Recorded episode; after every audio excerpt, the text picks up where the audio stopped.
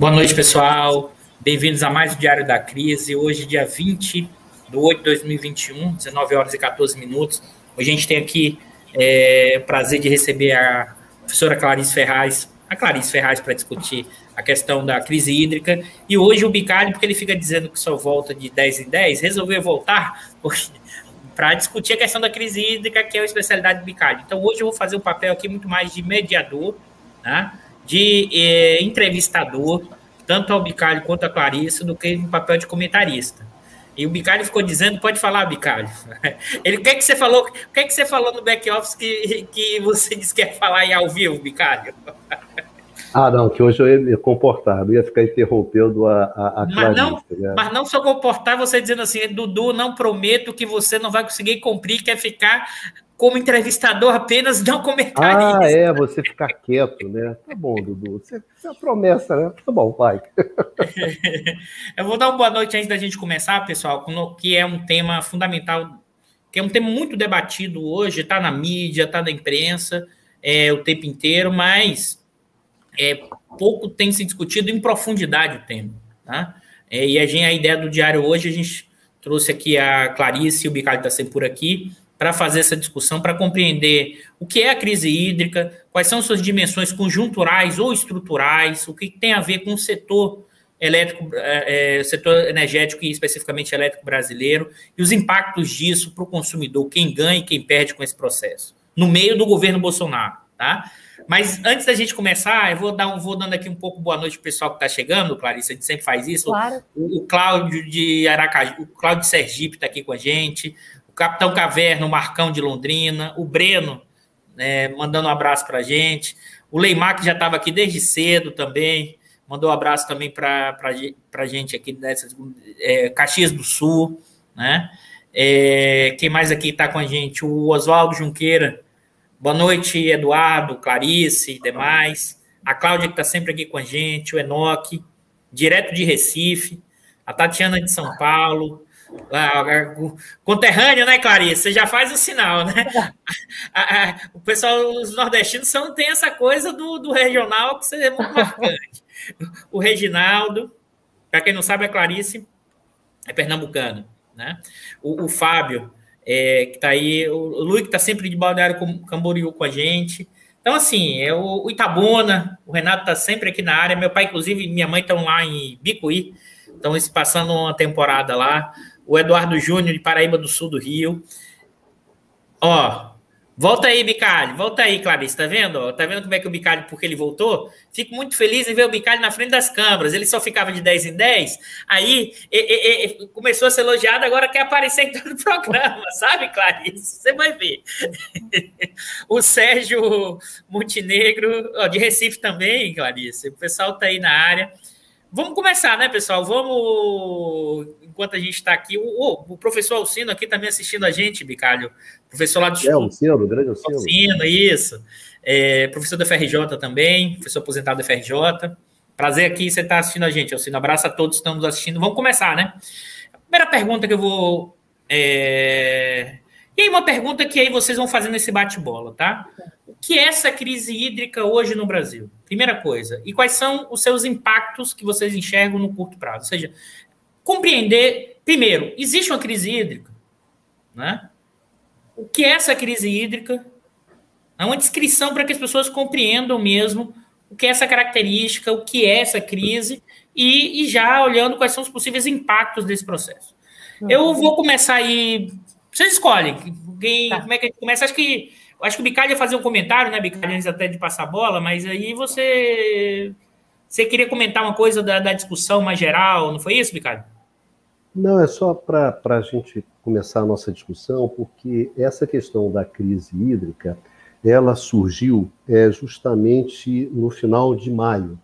Então, no final de maio, na verdade, no dia 27 de maio, é, o Sistema Nacional de Meteorologia, ele, é, ele emitiu um alerta de emergência hídrica é, justamente para é, a bacia do Paraná. Né?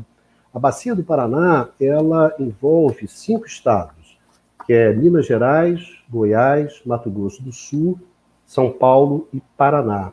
A bacia é muito importante, não só em torno da toda a produção agrícola que tem em torno dela, mas, na verdade, ela concentra grande parte dos reservatórios do setor elétrico brasileiro. O sistema né, Sudeste e Centro-Oeste concentra mais de 70% da capacidade de estocagem né, do setor elétrico brasileiro. Então, para o setor elétrico, não só para o setor elétrico, mas também para a agricultura, é, a bacia é muito importante. Então, o que, que dizia esse alerta? Ele dizia o seguinte: olha, nós estamos em maio, Maio é quando você está terminando o período úmido, né, que é o período das chuvas no Brasil. Se você quiser, começa em dezembro e vai de dezembro até abril. E depois de maio a novembro você tem o período seco. Né? As chuvas elas ocorrem justamente no período úmido. No período seco você tem muito pouca chuva. Então a gente estava terminando o período úmido ali e havia chovido muito pouco nesse período úmido né, que é o pessoal que diz que é a pior seca em 91 anos. Depois a gente vai conversar com isso com mais calma. Mas havia uma situação de déficit né, de chuva severo na bacia e as previsões para os meses que, que, iam, que ia começar, né, na verdade, para o período seco que ia começar, eram previsões muito ruins. Então você não ia recuperar. Então lançou esse déficit, né, esse, esse, esse alerta de emergência hídrica é, é justamente nesse final de maio. Nesse mesmo dia, nesse mesmo dia, você teve uma reunião do Comitê de Monitoramento do Setor Elétrico. Esse Comitê de Monitoramento do Setor Elétrico falou o seguinte: olha só, a situação na Bacia do Paraná é muito grave. E qual é o problema principal? O problema principal é que as perspectivas, em função justamente dessa dessa crise hídrica, dessa, dessa, dessa, desse período úmido muito ruim, do período seco também, que se anunciava ser muito ruim também, qual a questão que o Comitê de Moderamento do Setor Elétrico, a partir de um relatório do Operador Nacional do Sistema, que é quem opera o sistema brasileiro, dizia o seguinte: olha, se nada for feito, se nada for feito, nós vamos chegar em 30 de novembro, que é quando encerra o período seco, em 30 de novembro, os reservatórios da região sul-sudeste vão chegar com 7,9%, quase, quase menos de 8% de água nesses reservatórios. E com esse volume de água, o que, que acontece? A gente corre o risco de perder o controle da bacia. Era essa a coisa. Nós perdemos o controle da bacia. O que, que significa perder o controle da bacia? Uma hidrelétrica. Era, era, era, isso, era isso que eu ia te perguntar, Ricardo. Para quem, para vocês que são especialistas aí da área, o controle da bacia. Eu vou pensar, pô, a bacia aqui, não, o que é que, o que, é que significa perder o controle da, da bacia? Perder Explica para gente. Da bacia, né? Jogar água fora da. Né? Isso. A, a, sala toda, o que, que é? O que acontece é o seguinte: uma hidrelétrica ela precisa de um certo volume de água para funcionar. Por quê? Porque se você coloca um volume muito baixo de água, você corre o risco, tem uma série de problemas que são problemas técnicos, problemas mecânicos, problemas de controle, que fazem com que você pode danificar o equipamento, tá certo? Então, você precisa, olha, você não opera com qualquer quantidade de água, você precisa de uma certa quantidade de água. Então, quando chega nesse limite, o que, que acontece? Você simplesmente para a usina. Tá ok? Você simplesmente para. Não dá para operar com uma quantidade menor de água do que aquela. O que, que significa perder o controle do, da bacia? Significa se a hidrelétrica vai rodar ou não vai rodar, ela vai depender o quê? Da água que chega do rio. Então, não é o operador que controla, né? Porque quando você tem um reservatório e o rio manda pouca água, você pega a água do reservatório, completa e roda a turbina. Nesse caso, o que, que acontece? Você ia depender dos rios. Então, quem é que ia comandar a geração? O operador? Não, o rio. Tem água, ou seja, se repetiria, né, Clarice, aquela questão da intermitência, né? Quando é que você tem energia eólica? Quando venta. Se parar o vento, a geração para. A mesma coisa com o sol. Ou seja, gente, no limite, o rio é a mesma coisa. Você tem o um reservatório. Então, falou assim: olha, se a gente não fizer nada, a gente vai perder o controle da bacia. E para perder o controle da bacia, a pior coisa que pode acontecer no sistema hidráulico. Ou seja, você vai na sua casa, liga, sei lá, você quer tomar um banho quente? Ué, mas o rio não mandou a água. você está me entendendo? Então, é, é, é, isso que é perder o controle da bacia. Então, teve essa reunião, e aí a primeira coisa que foi, foi, foi o seguinte: olha, mas qual foi a medida concreta que foi proposta pelo Comitê de Monitoramento do Setor Elétrico Brasileiro, ali em 27 de maio, que foi a medida mais importante naquele momento. Foi o seguinte: então, eles propuseram uma flexibilização das restrições hidráulicas. Falando assim: olha, se a, se a gente não fizer nada, bate em 7,9. Se a gente fizer a flexibilização, a gente chega com 10,3. 7,9 é a capacidade do. O água no reservatório. Paris, está no mundo Paris. É, desculpa, é do reservatório. Né? Do reservatório, é. isso. Vou só lembrar o Altino, Bicalho. O Altino fala assim: abaixo de 10% ou 10%, quem comanda é a mãe natureza. Você não pode fazer mais nada. Não, então mas você o que... fica esperando, né? É, Clarice tem razão. O que, que acontece? Olha só, se a gente não fizer ah, nada. Então, então peraí. 7... Não, só um só... pequeno. Se a gente não ah. fizer nada, chega em 7,9. Agora, se a gente fizer, aí você vê, olha só, se a gente fizer e der tudo certo, a gente chega com 10,3. Aí o que, que os caras propuseram? Esse 10,3, chegar com 10% só dos reservatórios, é o seguinte: despacha todas as térmicas que você tem, tá certo? Aquele 7,9, chegar só com 7,9, era mesmo despachando todas as térmicas. Mesmo se a gente despachasse tudo quanto era térmica, a gente se ferrava lá. Em 31 de novembro, a gente ia chegar com 8%.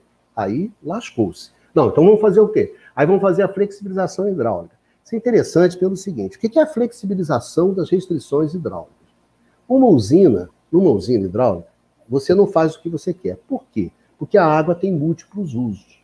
A água não é só para gerar eletricidade. Para gerar eletricidade, é para navegação, é para irrigação, é para abastecimento, tem questões ambientais relativas à flora e à fauna, que se você abaixa a água, você mata os peixes, enfim, tem restrições. O que, que o, ONS propôs? Olha, suspende as restrições. Tá certo? Então, aquela. Concretamente, tem água, por exemplo, se eu seguro a água, a água não passa pela barragem e não vai para o rio abaixo. Então, o nível do rio abaixo, por exemplo, da hidrovia Tietê, vai abaixar. Então, você tem que fechar a hidrovia, eh, a hidrovia Tietê, por quê? Porque você está segurando, tá certo? Você está segurando água nos seus reservatórios. Então, água para abastecimento, água para irrigação, água para navegação, peixe que você pode ter mortandade. Qual é a, a, a lógica disso aqui? Olha, se o pirão, né, a farinha é pouca, o meu pirão, o pirão do setor elétrico primeiro. Então, essa é a questão das restrições. Então, foi isso que foi proposto. Então, a partir de 27 de maio, a questão passou a, a, a constar da discussão. Até aí não constava, né, Clarice? E eu queria perguntar uma coisa para a Clarice, Clarice. O pessoal, olha só, então, você tem a crise hídrica, que atinge a bacia e atinge não só o setor elétrico, atinge abastecimento, irrigação, navegação, tudo que você puder, inclusive o setor elétrico. Mas aí tem uma discussão. Eu, eu gostaria que a Cris, a, Cris, a Cris falasse um pouco sobre a, a, crise, né? a natureza dessa crise. Tem uma dimensão ambiental em relação a essa crise, Sim. né, Cris? Não, e, e ela, ela, é muito severa, na verdade, porque na, aí é a discussão que quem é bem de água fala, não, mas não tem crise realmente hidráulica, porque na verdade o nível de chuvas não é o mais grave que a gente vê ao longo desses últimos anos, mas justamente os desequilíbrios né, que vão acontecendo. Então, realmente, na bacia do Paraná, como o Bicalho bem explicou, você tem muito menos água, e isso é crítico, porque é ali que estão os reservatórios e que está todo o nosso armazenamento se a gente pegar na média nacional do Brasil, não é verdade mesmo, entendeu? O nível de chuva não foi o mais baixo da história. A gente vem tendo re redução, e isso é, faz muitos anos já que a gente está medindo, e já realmente se considera que é efeito de mudança climática. Mas o problemão agora, e aí junta até com Laninha, que é outro evento meteorológico também, que provoca o quê? Essas grandes cheias lá em Manaus, enquanto a gente estava seco aqui né, Minas Gerais com quebra de safra e tudo isso, né, lá, muita gente, café vai aumentar, né, tem todos esses impactos aí que vão acontecendo. Então, realmente, isso é uma crise de origem realmente ecológica, né? Está tudo mesmo em desequilíbrio. E aí tem essa questão. Então, é, a questão dessa flexibilização, por exemplo, que Bicalho colocou nesse último ponto, ela é muito severa pelo seguinte: é isso, por exemplo, que está acontecendo com, né, que está provocando a morte do Xingu você começa a diminuir justamente o nível, você começa a priorizar a geração de eletricidade, você começa a reduzir muito a vazão de água que vai saindo desse reservatório e você vai prejudicando o volume de água de, de, de rios enormes.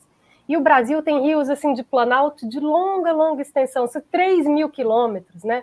Passa por 500 municípios. Então, assim, é a atividade econômica de um rio, é de, é de vários estados que está envolvido ali nessa confusão. Então, na hora que você prioriza a eletricidade em um determinado lugar, você está provocando uma cadeia de problemas nesse rio abaixo. Né? E, e, que, inclusive, pode agravar a própria questão do reservatório, porque você está atrapalhando o risco, né, o ciclo da água. Né? Você está justamente provocando mais é, seca, né? a, a questão da, da, das margens né, dos rios, me, me fugiu agora o termo. Né? Você, na verdade, tem várias outras coisas acontecendo que vão agravando o problema também, como desmatamento. Então, na verdade, a gente vê que começou bem como uma crise mais energética, porque justamente se esvaziou o reservatório sem prudência, né? De olha, parece que esse período não vai ser muito bom, né? Na heurística dos operadores e, sobretudo, os mais experientes, o pessoal já estava falando: olha, esse período úmido não vai ser, né? O Altino fala isso desde o ano passado para gente, e, e começo desse ano ele começou a chamar mais atenção. Clarice, es, explica para a gente quem é o Altino, porque o pessoal não sabe. Tem, aí a gente faz a propaganda do tá. programa que vocês é. fizeram, mas vai é. lá. Não, o Altino é um privilégio danado a gente conviver com ele, porque ele, na verdade, ele tem não sei quantas décadas de experiência no setor elétrico, e ele é nosso colega no Ilumina, e, e Altino, ele, ele é de operação mesmo. Então, Altino, por exemplo, estava né, como diretor de Itaipu, como ele diz, vendo da janela dele, né, o reservatório de Itaipu, na época do racionamento de 2000 e 2001. Ele lá tinha água, ele não podia turbinar, por quê? Porque, na verdade, não conseguia mandar para cá. Coisas que a gente está vendo agora no Nordeste, como o Bicalho colocou. Nordeste, né, com a capacidade enorme de geração eólica e tudo isso, é o estado que, na verdade, apesar da seca, né, realmente por causa da hidrologia, o Rio São Francisco sofre muito com isso, mas você, por exemplo, na sua questão hídrica, você tem um agravamento no Nordeste, mas a sua questão energética você está mais aliviado. E aí que é interessante o jogo do reservatório com a renovável, porque você vê que justamente a renovável ajudou a preservar aquele reservatório que estava sendo estressado já por redução né, de, de chuvas e, e, e, dos outros usos que vêm sendo feito de, feitos dele. Tá? Então, essas crises conversam. Então, se você gere mal o reservatório, né, você pode realmente. E, e você tem um período de uma certa escassez, você realmente pode acabar gerando né, essa crise que agora, né, sendo, agora realmente a gente pode falar: olha, a gente está provavelmente com uma crise hídrica no Brasil. O Clarice, só uma dúvida aí, e aí como leigo também, mas uhum. que já tem visto algumas coisas, essa maior, vamos dizer assim, essa menor dificuldade no caso do Nordeste tem a ver com a expansão do investimento em eólica e solar, que aí você consegue, mesmo com a queda dos reservatórios, você tem essa, essa entrada de mais megawatts eh, de energia vinculados às renováveis, é isso? Essa é que isso. é a diferença? Ah, tá. É isso, e aí é incrível, porque aí você vê realmente como é o jogo da complementaridade e você tem um sistema que funciona muito no renovável, né? As intermitentes, mas com reservatório ali para segurar esse jogo, e a intermitente ajudando também a preservar o reservatório e evitando o despacho de térmica, né? Que é um dos fatores que a gente vai explicar que explode tarifa, né? E que tem provocado uma série de outras distorções. Eu não sei se eu já coloco agora, Bicário, mas não, é uma das fazer, coisas. Não, é, faz Clarice, uma queria, não, é. só um comentário que eu acho que o Sérgio, o Sérgio Montenegro, ele colocou aqui sobre a crise hídrica, né? Que, que tem essa, essa ideia assim, não, na verdade, é como se a crise hídrica ela não existisse, mas como ele diz aqui, foi um efeito perverso é de tornar um serviço essencial a toda a sociedade é, em uma mera mercadoria. Eu acho que essa questão ela tem que, ela é, ela é relevante, o Sérgio ela, ele tem razão, mas eu acho que a gente tem que tratar essa questão de uma forma melhor, que é o seguinte, que é, é sobre a natureza dessa crise. Eu acho que existe uma crise hídrica sim, porque se você tem, a gente tem ao longo da história, e essa, esse, e, e essa foi a maior seca que a gente teve, e realmente, vamos, vamos começar a relativizar, colocar as coisas de uma maneira um pouco mais clara. A gente teve, se a gente pega o período de setembro de 2020 até maio de 2021, foi o período da maior seca que nós já tivemos. Foi um período muito duro. Isso é verdade. É a pior seca de 91 anos? É, é a pior seca de 91 anos. Então, é evidente que isso tem um impacto né, sobre a bacia, em, em, em termos do, do, da sua oferta de água? Tem. Então, vamos combinar o seguinte: tem, tem uma crise hídrica, sim, tem uma crise hídrica. Agora, isso é um, é um ponto, tá ok? É um ponto, que não atinge só o setor elétrico, tá certo? Atinge também toda a parte agrícola nossa, de produção, de produção industriais também, algumas estão é, na, a, a, na beirada do rio. Agora, aí você pensa assim, tudo bem. Agora, no caso do setor elétrico, aí que vem a questão. A gente tem um período crítico que são os anos 50, tá certo? Que vai de 50 até 56, são sete anos, que foram um período muito duro. Se a gente pega os últimos sete anos e faz período contra período, a gente vê o seguinte: olha só, tudo bem, porque nós já tivemos períodos secos nesse patamar, tá certo? Nós já tivemos crise hídricas nesse patamar, lá nos anos 50. Porque também, por outro lado, fica assim: isso foi uma situação inesperada, isso é uma situação excepcional, ah, é. isso nunca aconteceu antes, como se, sabe, ninguém tivesse culpa. De repente, porra, isso aconteceu. Não é verdade. É. Aí, aí, aí é isso que eu quero chamar a atenção. Não é que não, você não teve a, a pior seca dos últimos, tudo bem. Mas olha só, o setor elétrico que a gente tem é um setor elétrico e é um setor hidráulico. Qual é a questão fundamental para você que é do setor elétrico e é um setor hidráulico? É se tem água ou se não tem água. E ter água não ter água é uma questão de ter chuva ou não ter chuva.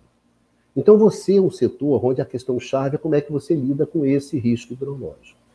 Então você concebe o seu, o seu setor, você opera o seu setor tendo isso na cabeça. Tem água ou não tem água. Então, esse setor elétrico, quer dizer, quando ele fala assim, não, a situação foi muito dura, a ser. Gente, o setor elétrico, ele nunca pode reclamar disso, entendeu? Porque esse faz parte do jogo dele. Nós temos 91, olha, nós temos observações desde 1931, tá certo? Então, nós temos é, 90 observações observações sobre a chuva no passado. É em cima disso que o setor elétrico trabalha, tá certo? Em cima desse, dessas observações que ele tem. Se a gente olha a década de 50, a gente teve patamares muito próximos, tá ok? Então, outra coisa, além dessas observações, o setor elétrico ele usou um recurso estatístico e através desse recurso estatístico, a partir dessas 90 observações, ele transformou em 2 mil observações. Dudu, o que eu estou falando é o seguinte: o setor elétrico não pode dizer assim, ah, isso foi excepcional, isso foi inesperado, eu não esperava que isso acontecesse, entendeu? Porque dentro da memória com que esse setor ele roda e ele faz as estimativas, você tem cenários piores do que esse. Você está entendendo? Então a primeira questão é o seguinte: sim, você teve uma situação muito dura, mas isso não justifica tá certo? Você colocar uma coisa excepcional. Não, o setor elétrico ele tem que ser capaz de lidar, inclusive, com essas situações. É como eu brinco, se você disputa uma Libertadores, você é o Flamengo, disputa a Libertadores. Então eu vou ter que ter um jogo que eu vou jogar contra um time argentino, que é o Boca Juniors, lá em Buenos Aires, dentro da bomboneira. Jogo difícil pra caramba, né? Sim, mas faz parte. Então o setor elétrico faz parte disso. Então vamos combinar o seguinte: situação. Existe uma crise? Existe. A crise é muito dura? É. Isso justifica que você não esteja preparado para ela? Não, porque você tem que estar preparado para ela. Então, só chamar atenção a isso. Não é o pessoal que diz assim, ah, não tem crise, não. Tem uma crise hídrica, tem uma crise. Tá certo? Tem uma crise. Ah, não, mas essa crise então explica. Não, não explica nada. Tem uma crise e você tinha que ser capaz de lidar com isso. Ponto. Não é justificativo. Entendi. Acho que esse é o ponto importante que o Bicalho trouxe, mostrando que, primeiro, existe uma crise, tá? mas que a institucionalidade que compõe o setor elétrico, e aí vai da, do Ministério de Minas e Energia, da, do, da agência reguladora, do operador também, teria condições sim de ter algum grau de previ, epa, previsibilidade importante, dados os mecanismos de planejamento para isso. Acho que isso que é importante, esse ponto. Mas eu queria ouvir da Clarice que ela ia começar. Um pequeno comentário, Dudu, que eu queria um comentário da Clarice, que eu sei que ela acompanhou bem isso. O que a gente está fazendo, falando, só dando atenção é o seguinte: olha, você tem esses eventos climáticos. Esses eventos climáticos afetam a hidrologia. Então, bate em cima da chuva, bate sobre a disponibilidade de água. Ponto. Isso faz parte do jogo. Se vira aí, negrão. Você tem que ser capaz de, de encarar esse negócio, tá bom? Então, vai lá e encara o jogo. Então, o que, que acontece? em função das mudanças climáticas, esses eventos eles vão ser mais comuns. Então, o que, que o setor elétrico tem? Tem o que a gente chama de resiliência. Resiliência é você aguentar o tranco, é você ser capaz de fazer isso. Está acontecendo com a gente. Mas o que aconteceu no Texas, Clarice, você que acompanhou todo esse debate? Você teve um inverno, pá, e o que, que aconteceu? O setor elétrico né, texano capotou. E aí, você vai alegar o quê? Ah, não, tive um inverno muito duro. Não é assim que a banda toca. É. É, na verdade, do, que a gente vê, e sobretudo quem depende mais de hidro, aí nem é tanto o caso do Texas, mas é assim, é isso. Como que você prepara o seu setor elétrico, o seu sistema, para enfrentar esses eventos climáticos extremos? E aí isso é o quê? É uma média mais quente, mais períodos de seca muito mais prolongados e também chuvas que geram enchentes enormes, tá? E, e, e, e, na verdade, essa coisa da, do, do probabilismo, do estatístico, ele começa a perder sentido. A própria crise do Texas também mostrou isso. Na verdade, as séries, né, o, o, o pior cenário aconteceu muito pior do que o pior cenário. A duração do pior cenário foi muito maior do que a maior duração que o modelo deles dava. Então, a gente está ficando sem padrão. Então, cada vez mais, essas séries históricas nos contam menos. Na verdade, é o contrário, a gente devia estar cada vez mais tendo atitudes de maior precaução e tentando preservar esse reservatório num nível mais elevado, porque justamente esse reservatório serve para muita coisa. Né? A gente está aqui falando só setor elétrico, mas pensa na água de abastecimento humano, né? Pensa, isso é água para a vida, água para a agricultura, né? Acabou, não tem produção de alimento, né? Não, não tem, você mata. E aí, quando a gente fala, ah, matou o peixe, você matou o peixe, você matou todo um ecossistema, né? Isso está acontecendo no Pantanal. Depois eu queria também falar uma coisinha de pequena central hidrelétrica, né? Para dizer, olha, não é só o grande reservatório, não. Né? A gente tem que tomar cuidado com tudo que a gente está mexendo nos cursos de água.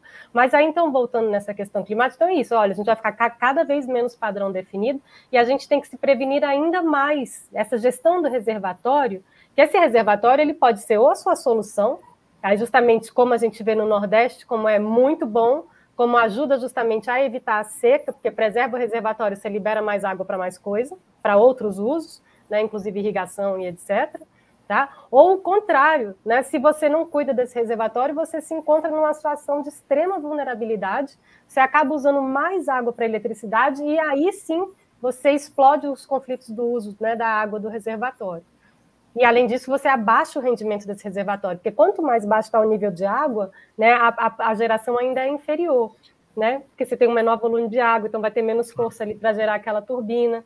E aí o que, o que é interessante, aí você vê China, né? Por exemplo, China teve muito problema de enchente. Onde tinha reservatório, uma parte importante de hidrelétrica mesmo, eles tiveram que parar de operar e eles têm 5 mil anos de, de, de, dados de chuva, e eles têm, tá? E aí não é extrapolação, não, eles têm 5 mil anos de medição. Nunca aconteceu isso, nunca aconteceu isso.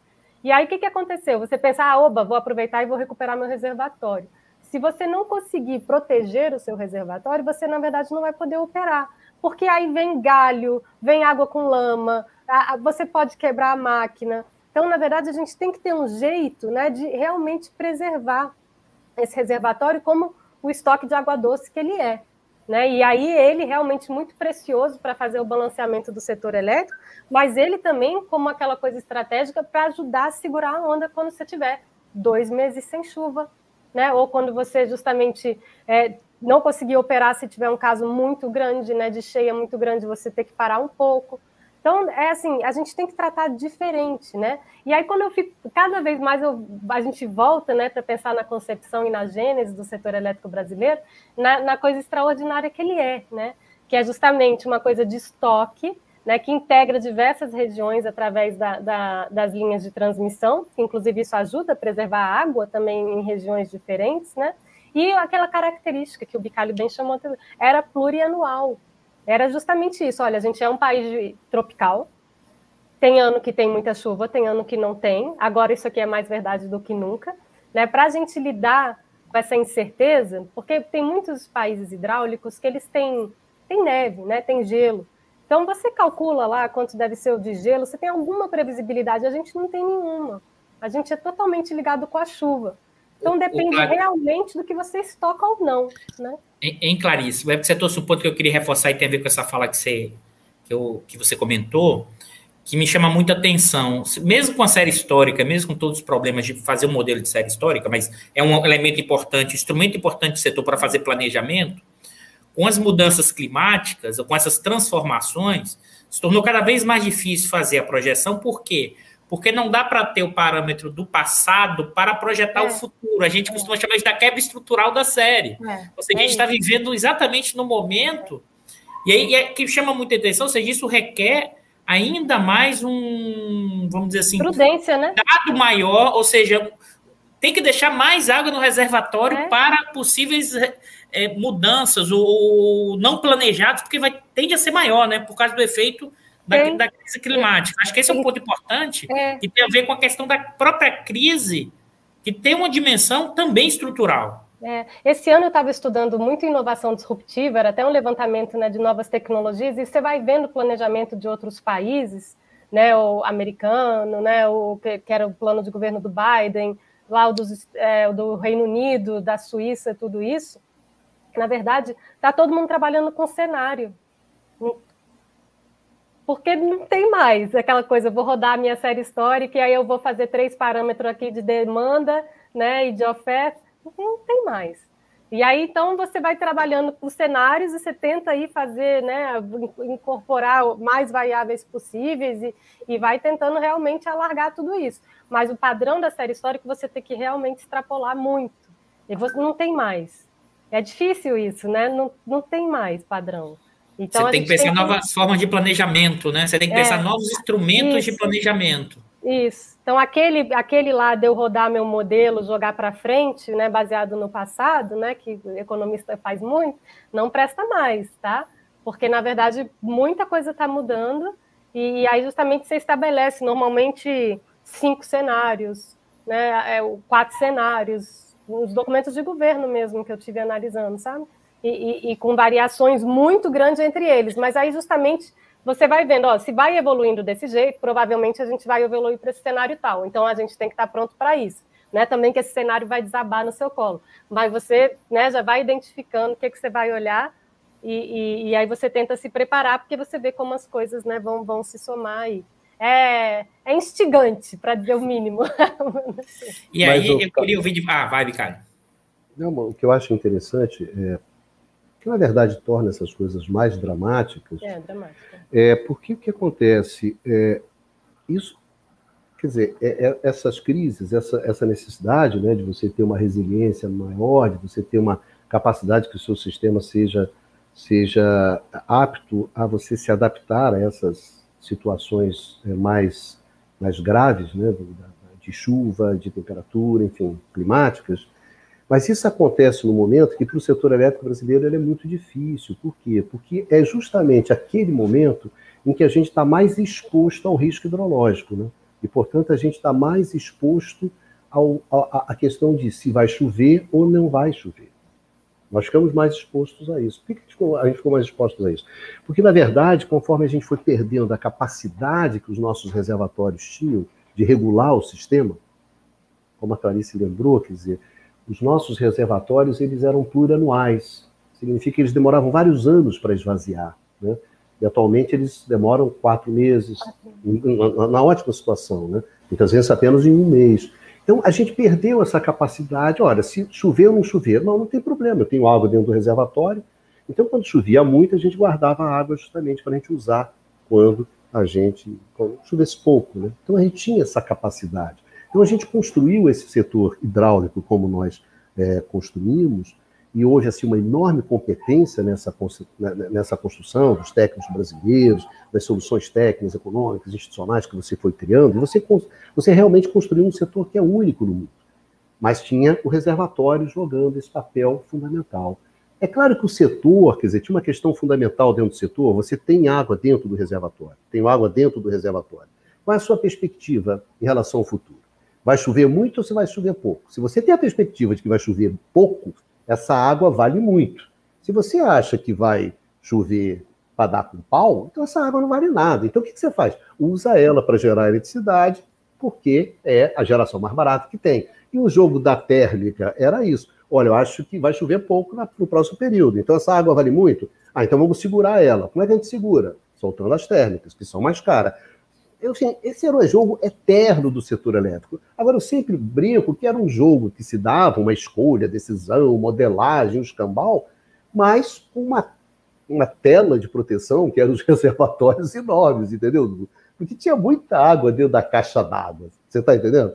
Então, como é que é? Usa a caixa d'água ou compro fora no botequim? Ah, cara, tinha muito pouca importância. A sua caixa d'água era enorme.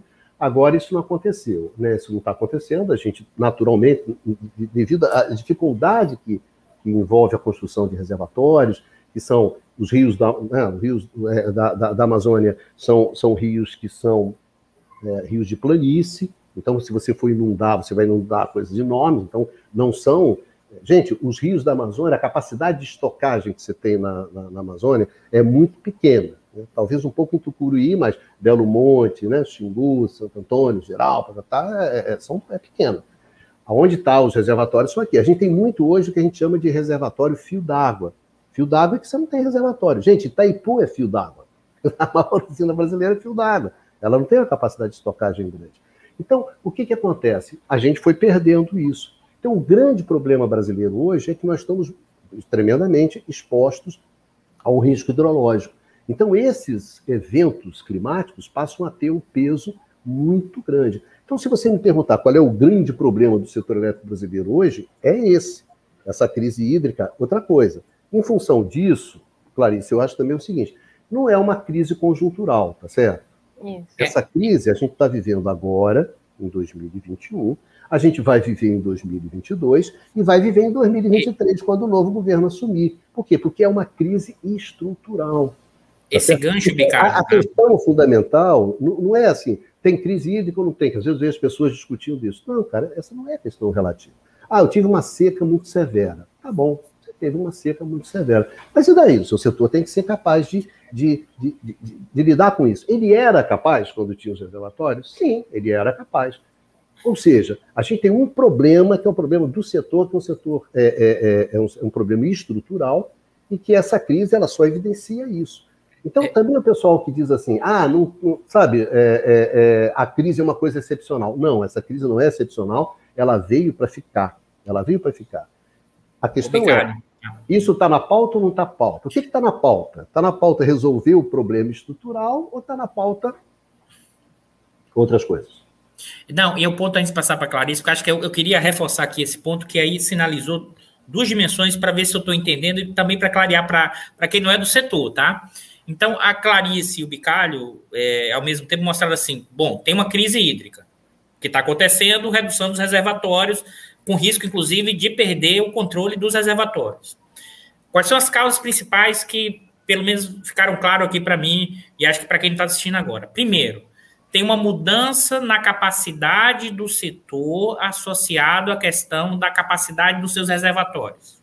Junto com isso, tem uma crise né, associada à questão do aquecimento global, que gera uma profunda mudança nos ciclos de chuvas, na trajetória, na espacialidade desse processo. Então, tem uma dimensão estrutural, né, além desse processo. Aí eu queria ouvir a Clarice, que acho que e, e o Bicalho também depois. Ou seja, então são dois movimentos necessários. Tem que pensar novas capacidades de planejamento, mas não só. Porque o planejamento estrito senso é para qual é a nossa capacidade de resiliência no setor. Só que é mais do que isso, pelo que eu entendi. É preciso, na verdade, reconfigurar as peças do setor. E eu queria te ouvir, Clarice, qual é o papel que a energia renovável, como você mesmo trouxe na discussão do Nordeste, como você falou dessa capacidade, quanto isso se articula para pensar né, uma reconfiguração do setor, porque tem um problema estrutural que vai além da, da falta de chuva conjuntural nesse ano. E acho que eu vou passar para você, Clarice, depois eu vi o Bicalho sobre esse ponto que eu acho tá. fundamental. Não, Mas a gente verdade, chegar na parte do consumidor, vamos dizer é, assim. Essa, essa pergunta é, é, ótima, porque ela resume justamente o que a gente vem falando desde, sei lá, tem uns cinco anos já, ou acho que até mais, né, Bicalho? Uhum justamente quando eu, eu, eu voltei, quando eu vim né, para o UFRJ, já, a coisa da crise climática já era muito presente, aqui no Brasil não era tanto. E, e, a gente, e eu lembro de eu falando com um professor de física lá do Instituto, e ele falou assim, mas vocês despacham água na base? Né? Tipo assim, isso é o recurso que você consegue estocar. E eletricidade você não estoca, né? Mas a água você estoca. E o que é o plus do reservatório hidrelétrico? Não tem tecnologia que gere mais rápido. Então, quer dizer, tecnologicamente, ainda é a melhor coisa que tem para equilibrar a intermitência. Na hora que você abriu, você começou a gerar eletricidade. Não tem nada mais rápido do que isso. nenhuma, nenhum né, nada, motor, nada. Só a bateria que já estiver conectada e a gente está falando de volume que não tem a menor comparação, tá?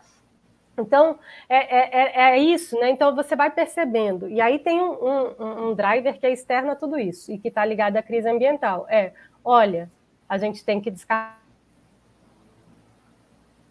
as atividades. O relatório tem duas semanas do IPCC.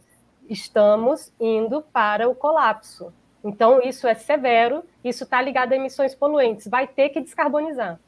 E aí você olha para suas dotações naturais e para a infraestrutura do setor elétrico brasileiro, que é todo interconectado, com os reservatórios, com super potencial eólico, com enorme potencial solar, né? e já com as linhas de transmissão para fazer o jogo, né, que te entrega o equilíbrio onde quer que você esteja gerando com essas fontes renováveis, fala, ué, mas eu, é só eu mudar a chave de operação, então, se eu mudo a operação, né, eu já melhoro totalmente o meu planejamento, porque eu vou liberar mais o reservatório para justamente eu ter nesse meu planejamento mais sossego, né, mais conforto, porque eu sei que eu estou preservando mais essa fonte, que justamente vai ser essencial e que vai nos alertar sempre. Olha, a gente está entrando em nível de estresse ou não, porque é um reservatório bem grandão.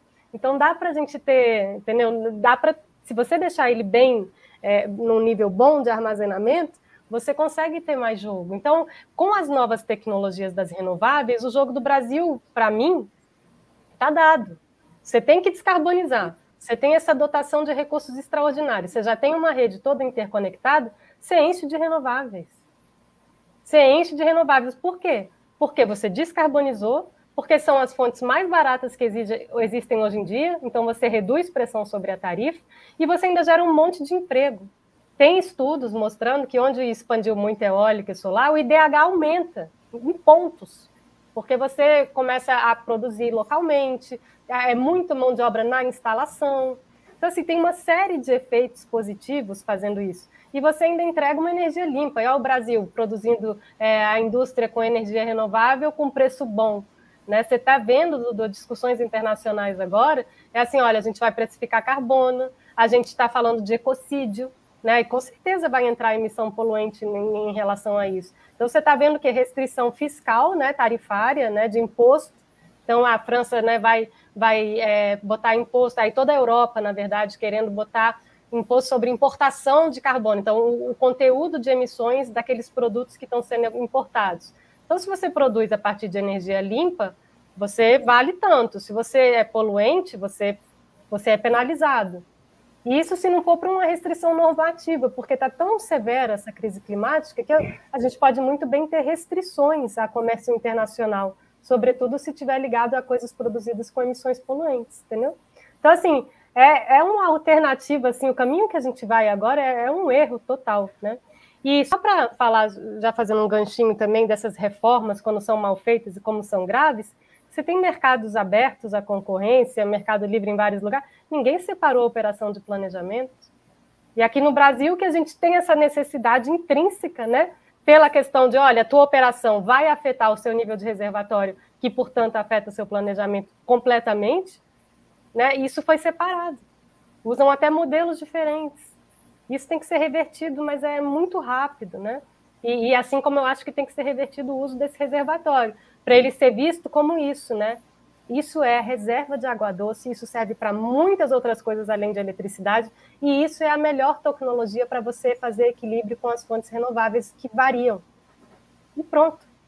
Né?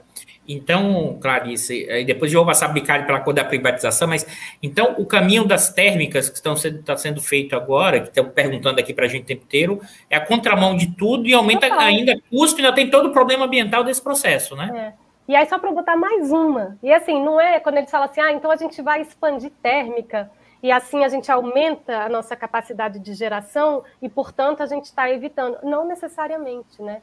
Depende da tua capacidade de transmissão.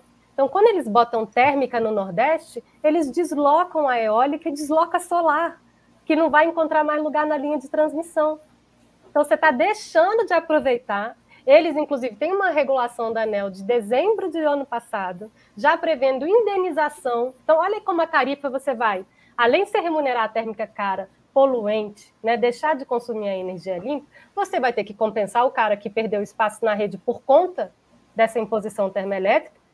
Então, assim, é isso, entendeu? Essa coisa da tarifa não tem fim por causa disso, porque você vai somando compensações, geração cara, né, linhas mal, mal encaixadas, entendeu? É, e, e, aí, nesse sentido, eu queria ouvir do Bicalho, o, o, a privatização também é uma contramão. Eu queria te ouvir por quê? Porque, dado essa capacidade de uma, um processo de transição para uma nova configuração do setor, qual era o papel que a Eletrobras poderia, pública, poderia jogar nesse processo?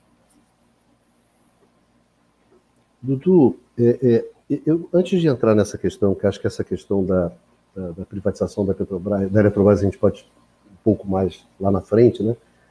Inclusive em que pé isso está nesse exato momento, a Clarice está tá acompanhando isso lá no Supremo, né, Tribunal Federal, nas, nas arguições de inconstitucionalidade da, da medida provisória que é, sugere né, a privatização da Eletrobras.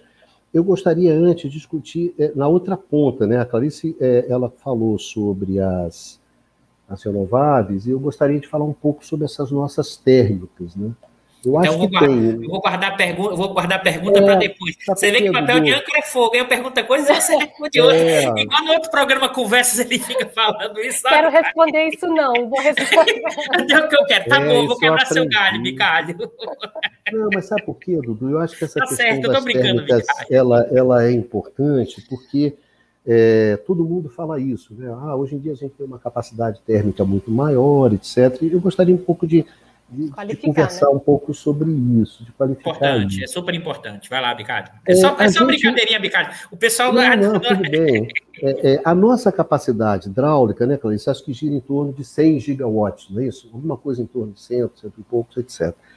O que, que a gente tem o nosso parque térmico? A gente tem um parque térmico de 22 gigawatts, alguma coisa em torno de 22 gigawatts. Então, 100 hidráulica, 22 Bicalho. É, só, só para quem está nos assistindo, assim, qual a ideia, mais ou menos, de, de escala para a gente entender o que é que isso.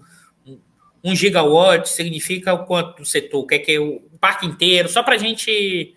Para quem não é da área, para ter um Itaipu exemplo para é entender a escala. Por exemplo. Itaipu é 14, por exemplo. Itaipu é 14. E representa quanto do, do, do Brasil em termos de consumo? São 100 ah, a essas contas nunca fui bom de fazer. Olha, isso aqui corresponde a uma cidade né, média, tipo Campinas. Tipo de não, frase mas... da minha vida acadêmica eu nunca fui. Eu tenho amigos com Bicalho, não foi pegadinha, Bicalho. Né? Não, mas é sobre... Você viu, Clarice? Esse cara é meu amigo. Você combina as perguntas, o cara vai lá e te fode fazendo uma pergunta. Mas isso aí corresponde ao quê? Um gigawatt? Sei lá. Não, Neymar, Bicalho, é porque eu não conheço, Bicalho, eu não entendo. É, só por isso. É. Eu estou vendo o nosso amigo Leimar aqui, Leimar, grande Leimar, falando inclusive de Sobradinho, né? Sobradinho é um exemplo dessa de uma usina a, a Cláudia também, se eu não me engano, é. perguntou aqui, mas tem. É em torno de é... 170, tá? Só para botar um número. Tá? tá. 170 é. GB soma tudo. Aí isso que o Bicardo está dizendo, é em torno de 100 de reservatório, vai ter 20, tá? 160 ah, é, 100 hidrelétrica com os 100 reservatórios é 100, né? É, tá térmica é 20, né? Não, só tá bom, é só, é só para a gente entender, é, claro. Tá. Acho que é um comentário da Cláudia, a Cláudia perguntou aqui, não, existem hidrelétricas que não têm reservatório? Sim, não quer dizer nada, é simples, existem, são fios d'água. E geralmente ao longo do rio você constrói um outra, uma outra usina que vai, com o reservatório dela, na verdade, armazenar água para todo mundo que vem embaixo, entendeu? Sobradinho, por exemplo, faz isso. Então, é, você pode ter com e sem, né? Então, ela é uma, uma coisa que ela chamou a, a, a, a, atenção. A Jaqueline aqui chamou a atenção uma coisa hiper, Clarice, importante, hum. que são, evidentemente, os rios né, voadores, né, que a gente chama, que é justamente que traz toda aquela a, a umidade, né, da região Amazônia para cá, e que isso é um dos problemaços que a gente tem. Mas é, eu só queria chamar a questão das térmicas, todo mundo fala, não, fica tranquilo, porque a gente tem impacto de térmica, etc, etc.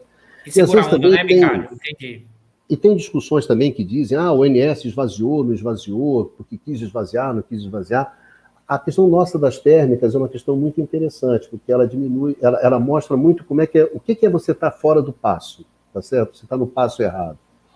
A gente tem é, um parque térmico. Como a Clarice falou, o mundo inteiro, do setor elétrico, a questão fundamental é a descarbonização. Então, significa o quê? Que é reduzir justamente a participação de térmicas e não aumentar.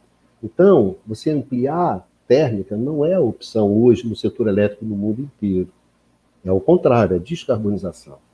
Então, em termos de perspectiva, em termos de transição, de mudança climática, térmica não é uma boa solução. As nossas térmicas, além do mais, elas são muito ruins. O nosso parque térmico é muito ruim. Ele é muito ruim. Ele é uma merda. E por que, que ele é uma merda? Porque foi uma merda construída. Como é que você constrói uma merda dessa? Da seguinte maneira. Lembra, nós temos grandes reservatórios. Grandes reservatórios. Esses reservatórios armazenam água por anos. Quando é que eu vou precisar de uma térmica? Muito pouco. Quando eu comecei na área de energia, uns 30, 40 anos atrás, tinha a térmica de Santa Cruz aqui no Rio de Janeiro. A gente visitava a térmica de Santa Cruz. Não ligava nunca. Até nunca.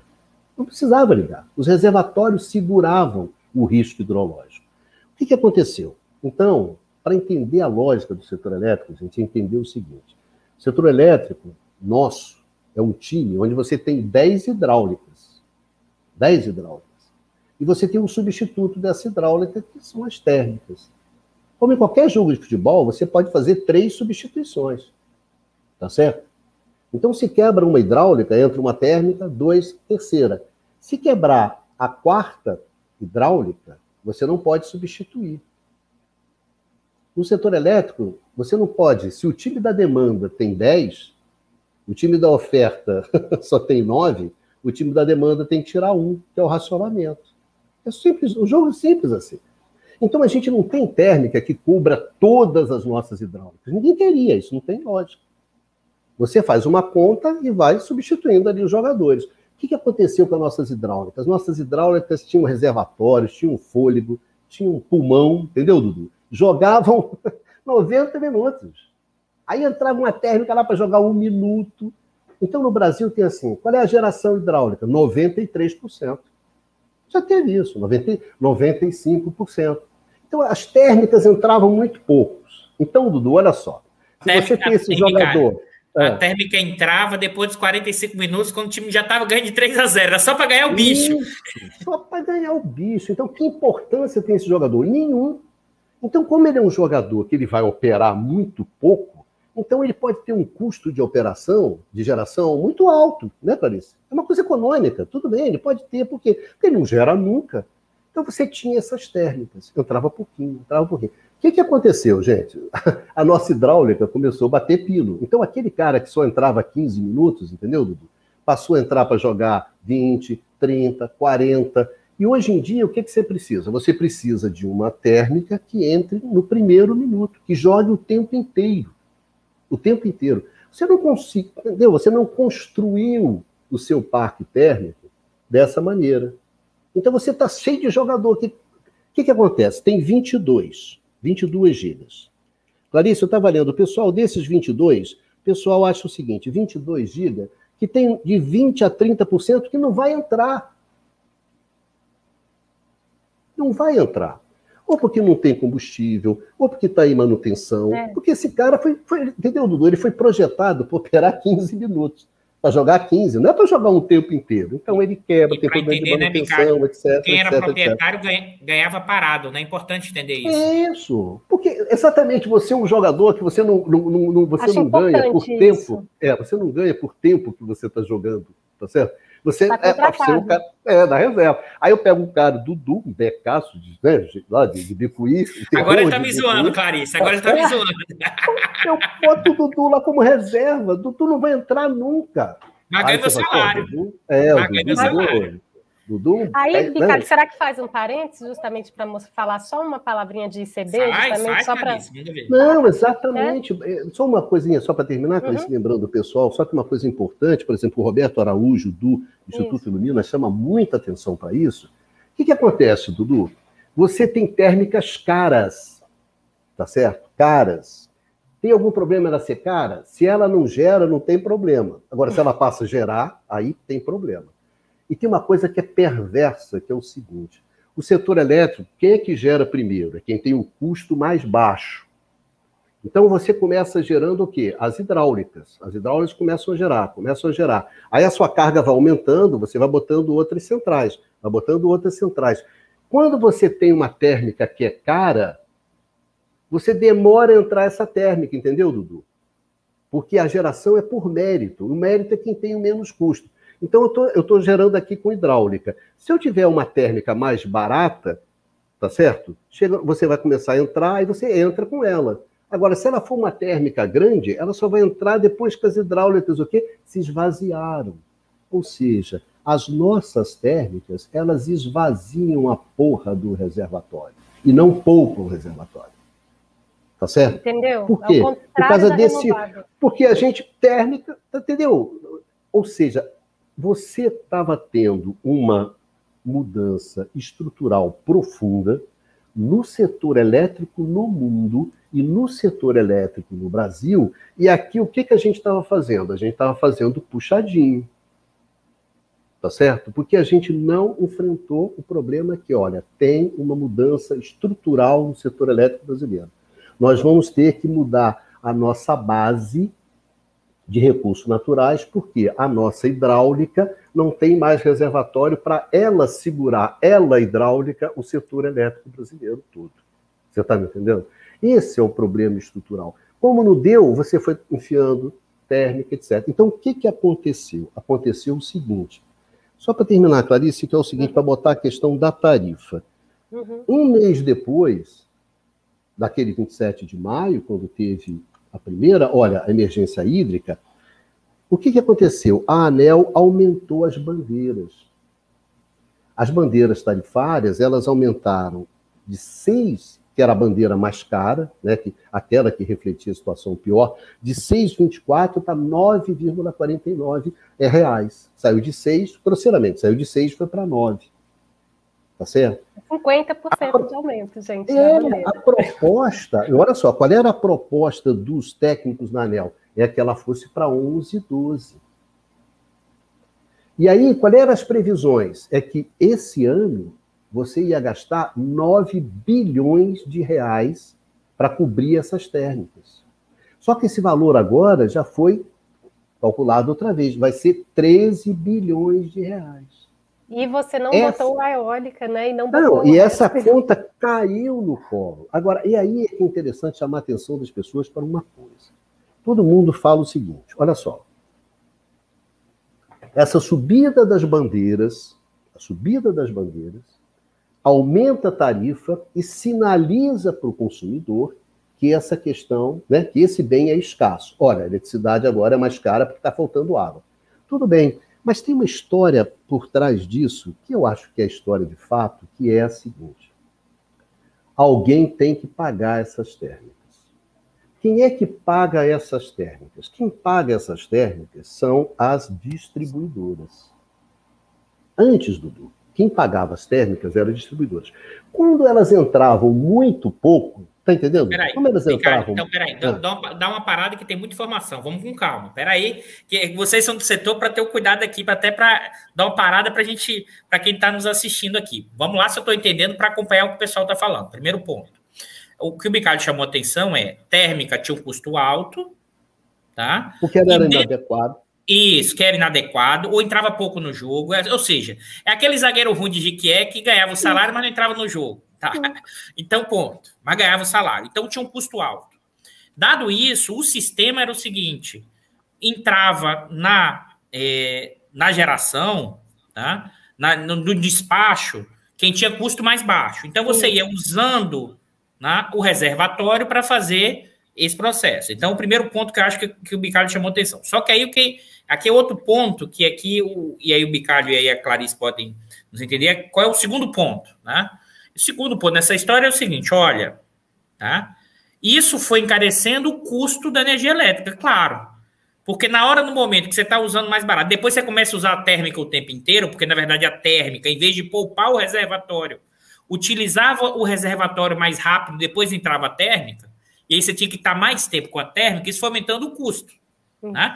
E aí o que o Bicardo está chamando a atenção é o seguinte: quem pagava por essa térmica mais cara, né, começou cada vez mais o que? O consumidor. Não, Duba, você sabe por quê? Porque, é, só para chamar a atenção, já pagava antes, mas o que, que acontecia? A térmica entrava muito pouco. Pouquinho, Sim. pouquinho. Aí a distribuidora ia lá, pagava a térmica, pagava lá o cara, pagou a térmica, e ela ficava com esse, digamos que, entre aspas, esse, esse mico, tá certo? E ela carregava até a próxima revisão tarifária. Aí na próxima revisão tarifária ela dizia: olha, o consumidor dessa distribuidora é que você pagava no atraso, tá certo?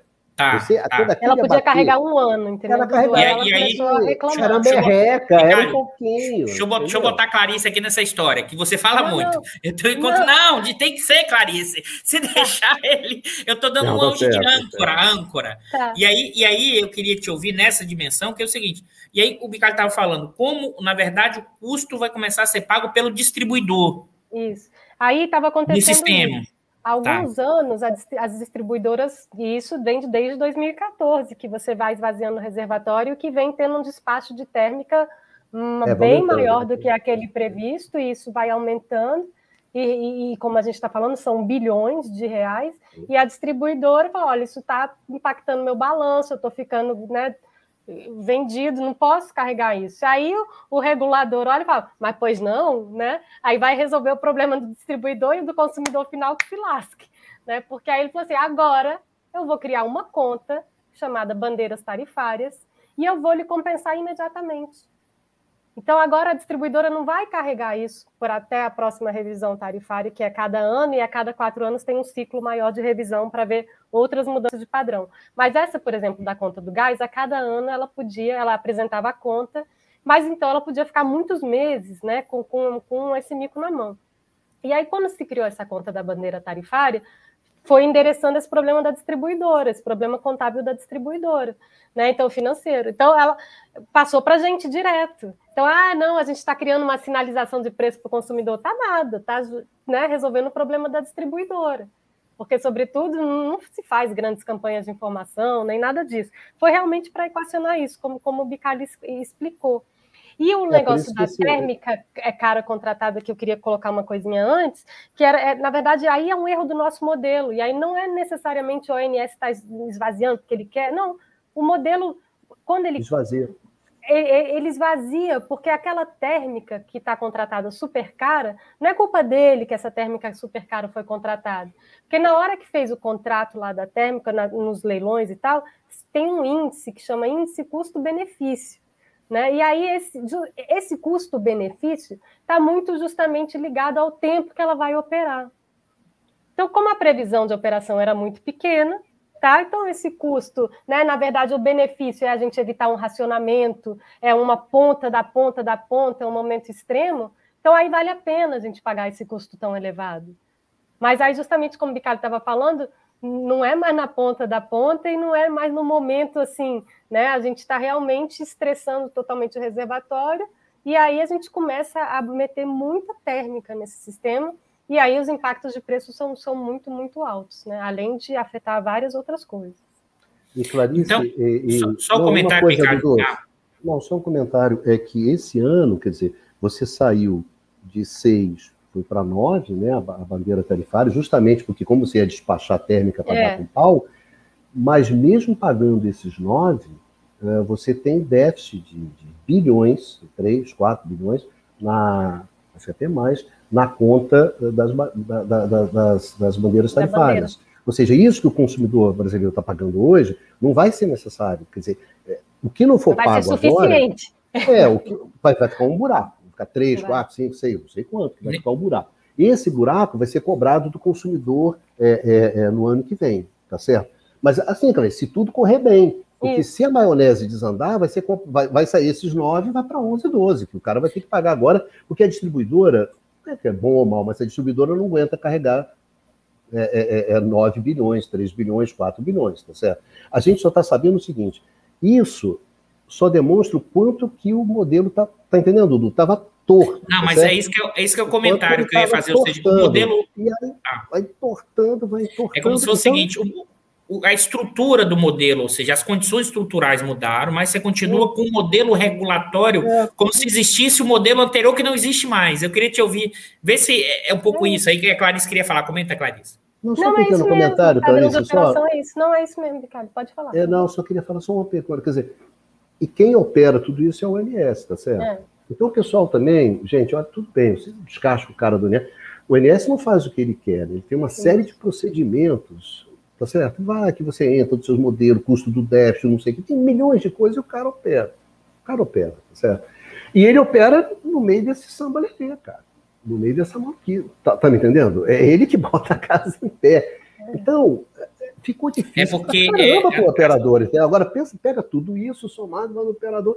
E olha é, só, e só para terminar, o distribuidor chora de lá, né, Clarice? O distribuidor, é. alguém até, a gente vai conversar sobre isso, cara, depois queria a sua opinião, que é sobre a questão da, da microgeração, para tratar que alguém perguntou Sim. aqui.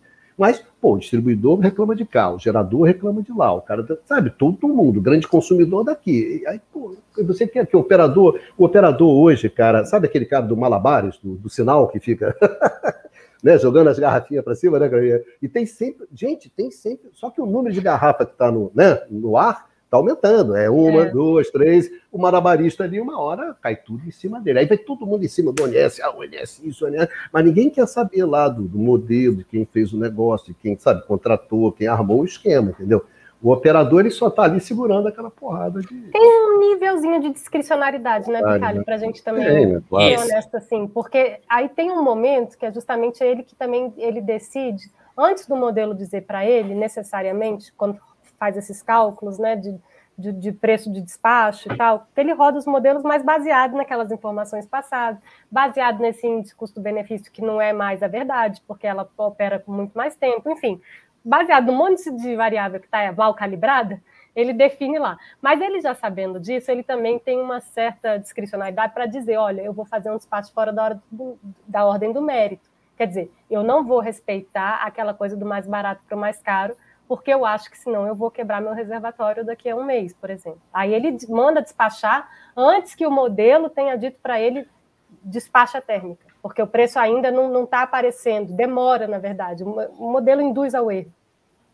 E, e aí, então, ele tem essa certa liberdade também, tá? Então, assim, não é assim que ele também não é mãos atadas, ele tem tudo isso que Bicalho falou, mas ele também tem um, um, jogozinho, e aí a gente não fica muito, não fica muito transparente, justamente, né? Quando, quando foi que flexibilizou, e isso não está dado. Eu acho que isso tinha que ser melhor definido, para justamente até evitar esse tipo de consideração, não ter esse perigo dele estar tá sendo acusado do que está sendo acusado agora, entendeu? Que eu, eu não acho que o ONS fez isso, entendeu que estão falando, mas né? Vamos, vamos deixar mais transparente, então, quando é que você quebra o critério de tantos por cento que você está adiantando, o que, que você está fazendo de recalibragem aí, nem que seja heurística, né? Para a gente entender aqui o que está acontecendo.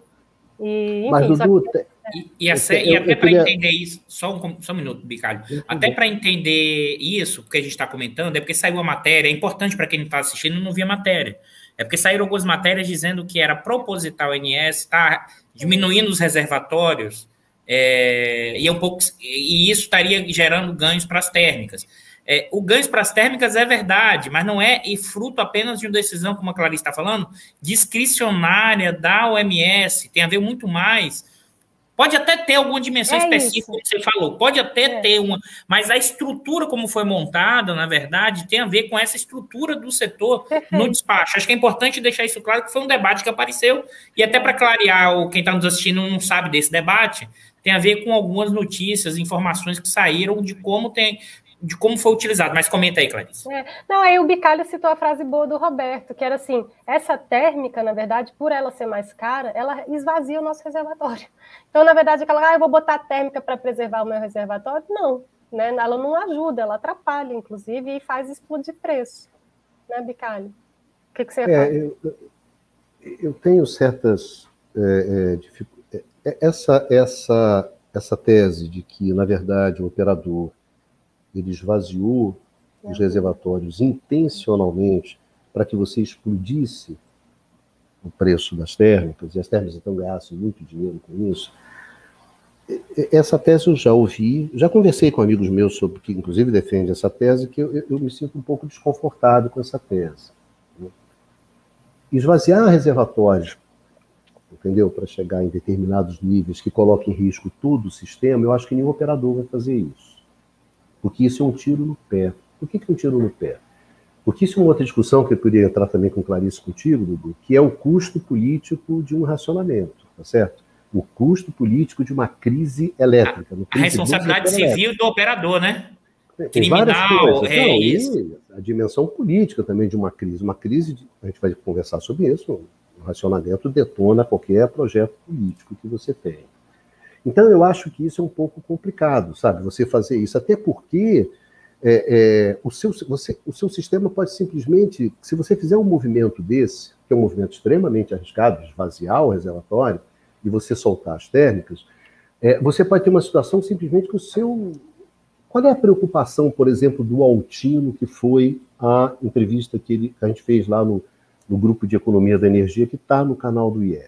O Altino falou assim: olha só, vocês estão propondo chegar em novembro com 10% do reservatório. 10% do reservatório. O que, que a gente vai esperar? A gente chega com o reservatório, aí vem um período úmido em dezembro que chova canivete. Chova canivete. O Altino falou assim: olha só, operar um sistema com 10%, e ele falou, eu já operei. O Altino falou assim: não, esse pessoal está propondo que eles nunca operaram um sistema com 10%. Eu, no racionamento, operei. É foda operar um sistema com 10%. É como você dirigir, quem já dirigiu, dirigir em cima, sabe, do, da lama, aquela que o carro você perde completamente o controle, e você tem que entrega na mão de Deus e Deus vai. Tá certo? Ele falou assim: isso é uma irresponsabilidade. O que pode acontecer é o seguinte: Primeiro, a gente não consegue chegar nesses 10%. Tá certo? Da merda em setembro e outubro.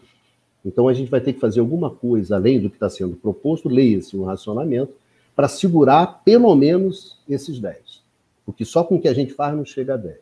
Tudo bem, fazemos tudo que a gente está fazendo, pagando caro para cacete. Essa é uma outra discussão que eu queria, Clarice, que é o custo dessa porra, tá certo? Quem paga o custo desse negócio. A gente faz tudo certinho e chega com 10. Aí o período úmido, o que, que aconteceu ano passado? O período úmido atrasou e acabou mais cedo. Significa, choveu menos. Cara, com 10% choveu menos, a gente, ó, tá ferrado. Tá ferrado. Significa que a gente vai passar o período úmido, que tá chovendo, com térmica e pagando bandeira vermelha esse bobear. E o pior é a gente chegar em abril, maio de 2022 e constatar que fudeu, meu amigo. Fudeu. Você perdeu a porra do controle do sistema ou você vai ter que fazer um racionamento muito mais duro do que está fazendo agora. Ou seja, a gente está entubado, se tudo correr bem, se tudo correr bem, a gente chega em novembro entubado, provavelmente vai passar o verão entubado, e aí a gente pode passar o ano que vem também entubado. Qual é o risco? É a gente morrer no meio do caminho. Mas, morrer significa na... perder o controle da porra do processo, da porra do e, sistema. Ou seja, que... a gente pode morrer até novembro, a gente pode morrer até Agora, cara, a nossa aí... chance de morrer em maio é grande pra caralho. Mas, mas, aí, para explicar, eu queria ouvir. Então, é por isso, Dudu, só para terminar, eu não acho que um joguinho desse você faz para valorizar ah, o poder econômico do tatá, tatá. Me desculpe, meus amigos, eu acho que não faz. Não é, não, não faz. Não precisa, senão a gente, porra, pira se a gente for fazer assim. Agora, você pode ter um sistema, aí o sistema como um todo, que gera isso, Sim, você pode ter um sistema que gera isso. Entendeu? Eu acho que no nosso caso, nós temos burrices sistêmicas, tá certo? Tem as espertezas, é evidente que tem a esperteza. A gente pode até comentar as espertezas. Eu acho que não estão aí, tá certo? A esperteza não está no... A esperteza não está, gente, no cara da térmica. A esperteza está em quem está propondo a privatização da Eletrobras e vai levar a Eletrobras, quem vai ganhar dinheiro com a porra da privatização, quem vai ganhar com a financiarização do setor elétrico brasileiro, tá certo? Com a liberalização do mercado, é aí que o nego vai ganhar muito dinheiro, tá? Não é a térmica, não. Peraí, Clarice, você acabou. Quem deu a térmica foi aquele cara que enfiou 10 GB, não é isso? 8 GB lá na, na privatização da Eletrobras. Não, pois esse é, esse cara, vai. Esse, esse cara, vai. Dinheiro, Ei, Clarice, acho que você queria fazer um comentário. Vai, segue. Me perdi, Dudu. Não, mas eu só ia falar isso. Alguns da térmica vão ganhar bastante dinheiro também. Mas eu concordo, quer dizer, eu acho que o modelo, assim, a, a causa principal né, não é uma coisa intencional de dar dinheiro para a termoelétrica. Eu acho que isso é um jogo que está se querendo fazer, de aumentar a expansão termoelétrica, porque justamente né, você vai resolvendo o problema da indústria de óleo e gás, justamente, né? Mas não tem nada a ver com o nosso setor elétrico e justamente ele é contra a natureza do nosso setor elétrico. E se você faz isso com o nosso setor elétrico, você vai bagunçando tudo, né? E além de aumentar o nível de tarifa, você vai tirar novas renováveis, né? Você vai poluir todo esse setor e, e tem um custo aí na tarifa que ninguém fala dessa coisa da termoelétrica via privatização, porque a privatização Vou colocar só um comentário, não sei se já me adianto, mas enfim. É, é, além não, da já pode adiantar, Clarice. É, Sem então, problema, na privatização tem um pack né, de maldades, assim. Então você perde, e aí isso que é muito, muito severo, perder o controle, o que, que é a Eletrobras? Se você botar a Eletrobras como se fosse um país, seria o oitavo país de maior potencial hidrelétrico do mundo. Então é enorme o poder de controle que ela tem de reservatórios, né, de, tudo, de toda essa função que a gente fala. E como a gente estava falando, né, que justamente a geografia do Brasil, é, e aí isso eu aprendi aqui no Brasil, não foi fazendo né, melhor mestrado de energia, não foi nada disso, porque isso é uma coisa do Brasil, é que esses rios de 2, 3 mil quilômetros têm diversas usinas ao longo deles. Então, se você operar isso de forma independente, né, você não consegue maximizar justamente, né, fazer o uso mais eficiente desse recurso. Porque o nível de estocagem de um vai regularizar né, esse rio para a próxima, né? E assim consecutivamente. Você pode arriscar mais se você está mais na cabeceira, porque justamente as outras, justamente qualquer coisa, né, seguram. Enfim, quando você interligou o sistema elétrico nacional, se descobriu, acho que eu até comentei isso com você da outra vez, né? Você ganhou uma capacidade extra de quase 20% só das regularizações, tá? Então, é, é uma característica de monopólio natural mesmo. Não adianta você ficar querendo, ah, eu vou individualizar, cada agente assume seu risco. Não consegue, não existe agente no mundo com capacidade de gerir um risco do tamanho de um reservatório brasileiro. É impossível, não existe, não tem, economicamente isso não é viável. Então, na verdade, esses reservatórios que têm essa característica de estar né, ao longo de um mesmo rio e etc., eles devem ser operados de forma coordenada. Então, mesmo quando se fez a privatização lá atrás, isso foi preservado. Agora não. Tá? Agora eles estão querendo mesmo assim, é uma coisa absolutamente louca, né? Acaba esse despacho centralizado, cada um vai gerir o seu risco, como se cada um pudesse suportar, ou não é verdade, né? E aí, quando você faz isso, cada um individualiza, cada um vai maximizar o quê? Justamente a né, maior receita que eu vou poder obter do meu reservatório. Eu não vou fazer visando maximização da produção de eletricidade deste rio, desta bacia, que é como é feito hoje em dia. E aí, além de você perder tudo isso, quando você privatiza e segmenta o uso desse reservatório, né? Porque uma coisa que é bem provável acontecer, está se criando o quê? Um monopólio, né? Ou uma empresa de grande poder, monopólio não, mas com grande poder de mercado. Né? A Eletrobras é muito maior do que as outras. Se ela é privatizada, a parte que é privatizada, ela fica já quatro vezes maior do que a segunda maior geradora do Brasil. Então, ela vai ter um poder de influenciar um preço muito grande. E aí tem ação no TCU, tem ação no CAD, tem um monte de coisa acontecendo em paralelo, inclusive grandes expressões de Fiesp, etc., dizendo: vocês estão criando um monstro. Né? Vocês vão ter que segmentar isso, vide histórias da Petrobras, né, nas, nas controladas.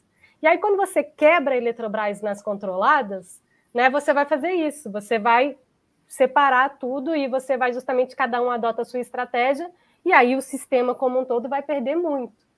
Então, só isso, né, Dudu? Já era assim, não pode, ninguém mexe, isso aqui é coordenado, isso é monopólio natural. Esse, esse conjunto de reservatórios com transmissão. O resto quero... a gente pode brincar.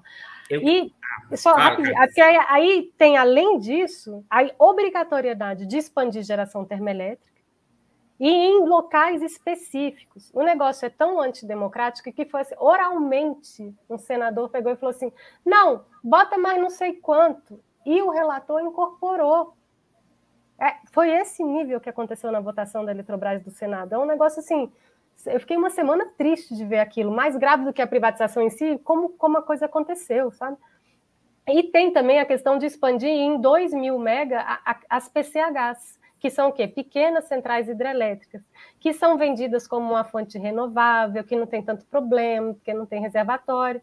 E, na verdade, já tem vários estudos internacionais, então, assim, ignorância de alguns, mas muita má fé de outros, né, que mostram que, por quilowatt, na verdade, os impactos ambientais são muito maiores.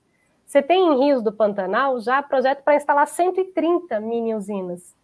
Então, o que, que você vai fazendo? Você vai justamente esvaziando esse rio, tá? E aí, na verdade, tem uma discussão muito interessante aqui, que é o que? A apropriação privada de bem comum, né? Porque o cara que pega e faz uma PCH, ele está querendo eletricidade para um projeto de irrigação, ou aqui no Cerrado, uma coisa terrível, arrasando, desmatando, né, querendo fazer PCH num lugar para tocar um projeto de mineração do lado. Então, assim, ainda é você fornecer eletricidade né, para um, um, outro empreendimento que vai também causar impactos muito severos para o meio ambiente. Então, essa questão das PCHs é muito, muito severa, porque eles fazem análise de estudo de impacto ambiental na unidade, mas tem 130 no mesmo rio. Você tem que então olhar o conjunto desses, como ele vai afetar aquele rio. Então, assim, ambientalmente, esse projeto da Eletrobras é assim, é completamente absurdo. Né? Ele te proporciona um uso ineficiente do recurso escasso e precioso que é o reservatório. Ele carbonifica imediatamente ao expandir termoelétrica. Termoelétrica onde não tem infraestrutura. Outro cálculo da Fiesp aqui, é, só de gasoduto eles calculam que vão ser mais de 40 bilhões de reais para fazer os gasodutos para levar essas, é, o gás para essas termoelétricas que também terão que ser construídas. Quer dizer, não é nem só você expandir a geração térmica, é você criar infraestrutura nova que está nascendo para ser sucateado, porque não vai poder ser usado durante muito tempo. Você está na beira do colapso. Né? E também a questão da TCH. Então, assim, é um pacote de absurdo, né? E, e aí eu queria perguntar, porque é, Alguém, alguém comentou aqui, não lembro agora, falou assim: o bando diário é que você vai vendo o desastre aos poucos. Mas vamos lá, vamos tentando entender a trajetória.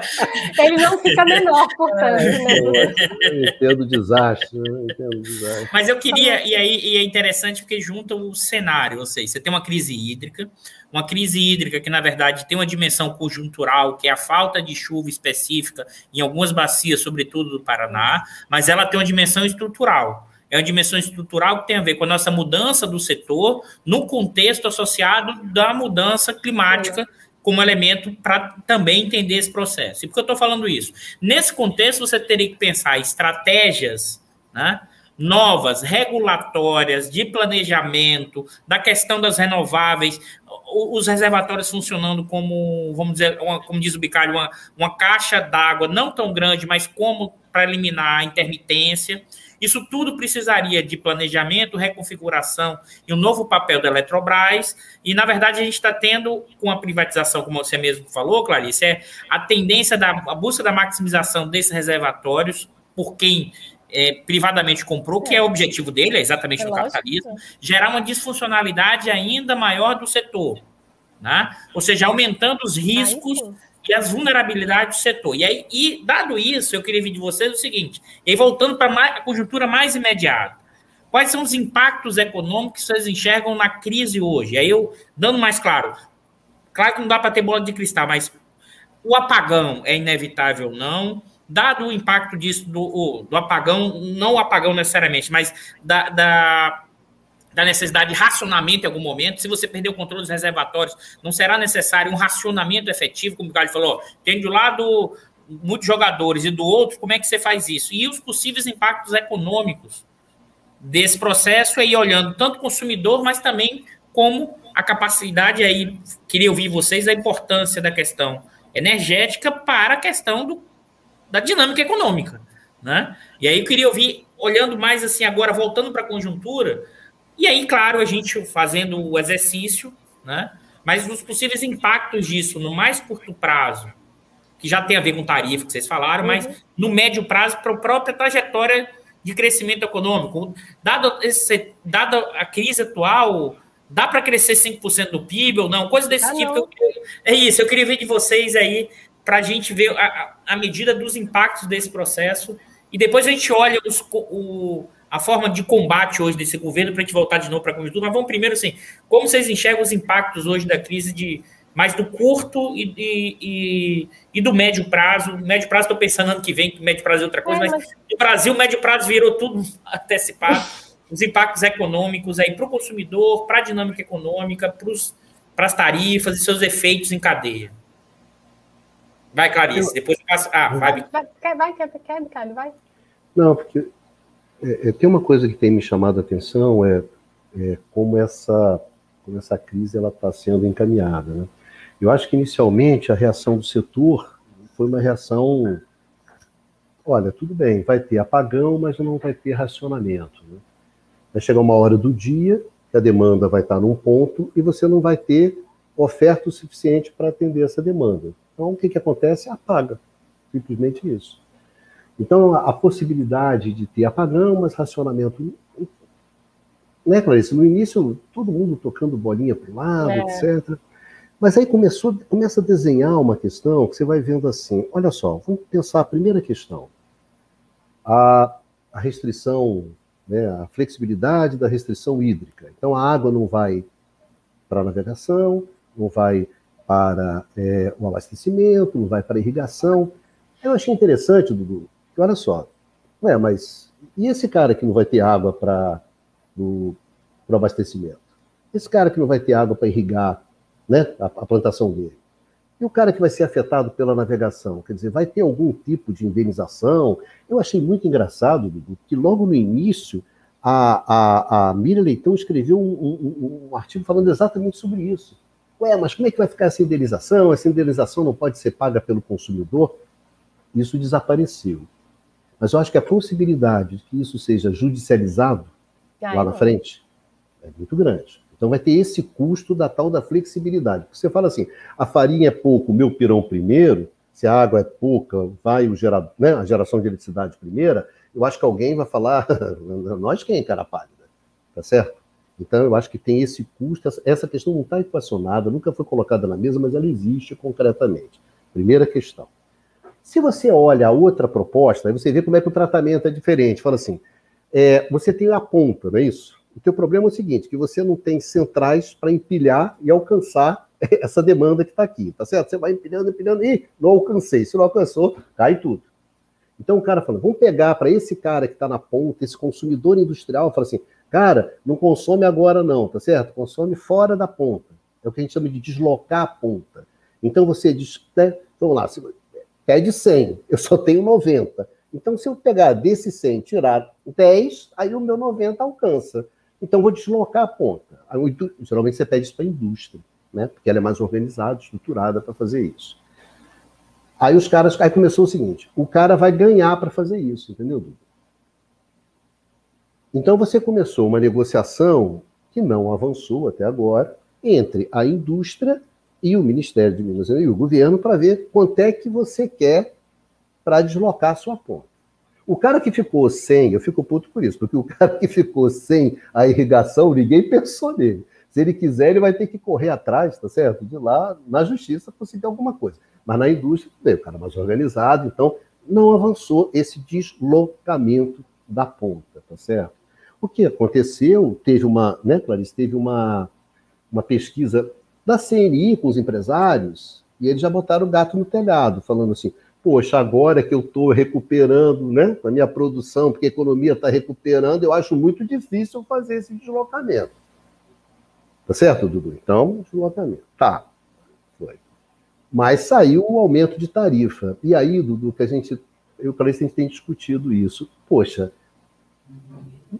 aumentou a tarifa. Esse impacto depende da classe social onde você está. É claro que esse aumento ele é regressivo. Quem está embaixo, porque, gente, bandeira tarifária, até o cara que paga tarifa social tem. Quando você aumenta a, a, a bandeira tarifária, acerta até o cara da tarifa social. Então, é claro que a conta de luz não pesa da mesma maneira para todo mundo. O que eu estou chamando a atenção é o seguinte, Dudu. Essas coisas todas que você vai fazendo, ah, não, por exemplo, se você indenizar o cara da indústria para deslocar a ponta, quem vai pagar isso é o consumidor. Eu acho o seguinte, aí é por isso que eu acredito no seguinte, eu estava conversando com Clarice, no racionamento, CREL, tá certo? Quando você faz essas é coisas via preço, via tarifa, gente, é de uma injustiça enorme, entendeu? Então, é, é, por exemplo, digamos que eu tenho um certo salário que eu não vou desligar o meu ar-condicionado, tá certo? Se, dependendo do tempo da tarifa. Mas o cara que está mais embaixo vai. Então, a grande. Por que, que no setor elétrico o preço, né, Clarice, vai até um certo ponto? Por causa é um serviço público essencial. A solução texana, né, Clarice, é a solução mais merda que você pode botar dentro do setor é. elétrico. Ah, se você tem dinheiro, se você tiver 2 mil dólares para pagar a conta, né, Clarice? Você tem aquecimento no inverno. Se você não tiver 2 mil, você não tem. Por isso que o sistema. Teve conta de 16 mil dólares de é, mês. É por isso que os sistemas, o sistema elétrico, chega numa hora, não interessa seja na Califórnia, aonde for, você raciona. Porque o mecanismo de preço, não, cara. Como é que o cara, de um bem essencial, não tem? Então, por enquanto, a solução que tem sido dada, a solução que tem sido dada, é essa de que, né, Clarice? Olha só, tem a bandeira tarifária, tem conta Covid, né, Clarice? Tem conta Covid, gente enquanto a Covid, que foi 16 bi, não foi? 14, 16 bi do ano passado, que era para indenizar as distribuidoras pelos prejuízos que elas tiveram né, com a pandemia no ano passado. Essa conta foi para o consumidor. Então, a ANEL está falando, ó, sei lá, ano que vem vai dar uns 17 paus, não é isso? Foi a última notícia que saiu na semana passada, ó, mais 17, 18 pontos. Ou seja, Impacto econômico. Inflação é o mais óbvio de todos, né? Qualquer é, já é o índice que mais, né? Já é o elemento Inflação, que mais pressiona óbvio. índice de preço. Inflação. A outra, Dudu, o pessoal, olha só, aquele 10,3% era com crescimento, se eu não me engano, de 4,5% da economia. A gente tem energia para crescer 6%, sabe? 7%? Não, não tem. Ah, Peraí então, que tá no nesse... E aí, e aí eu vou passar, que a pergunta estava dizendo que não tinha. Por que não tinha, Clarice? Dos 5%? Porque eu perguntei, a gente tem, a gente tem energia para querer ser 5%? O Bicalho já estava dando esse gancho, passa para te ouvir sobre não, isso também. Então, porque você falou que não tinha isso.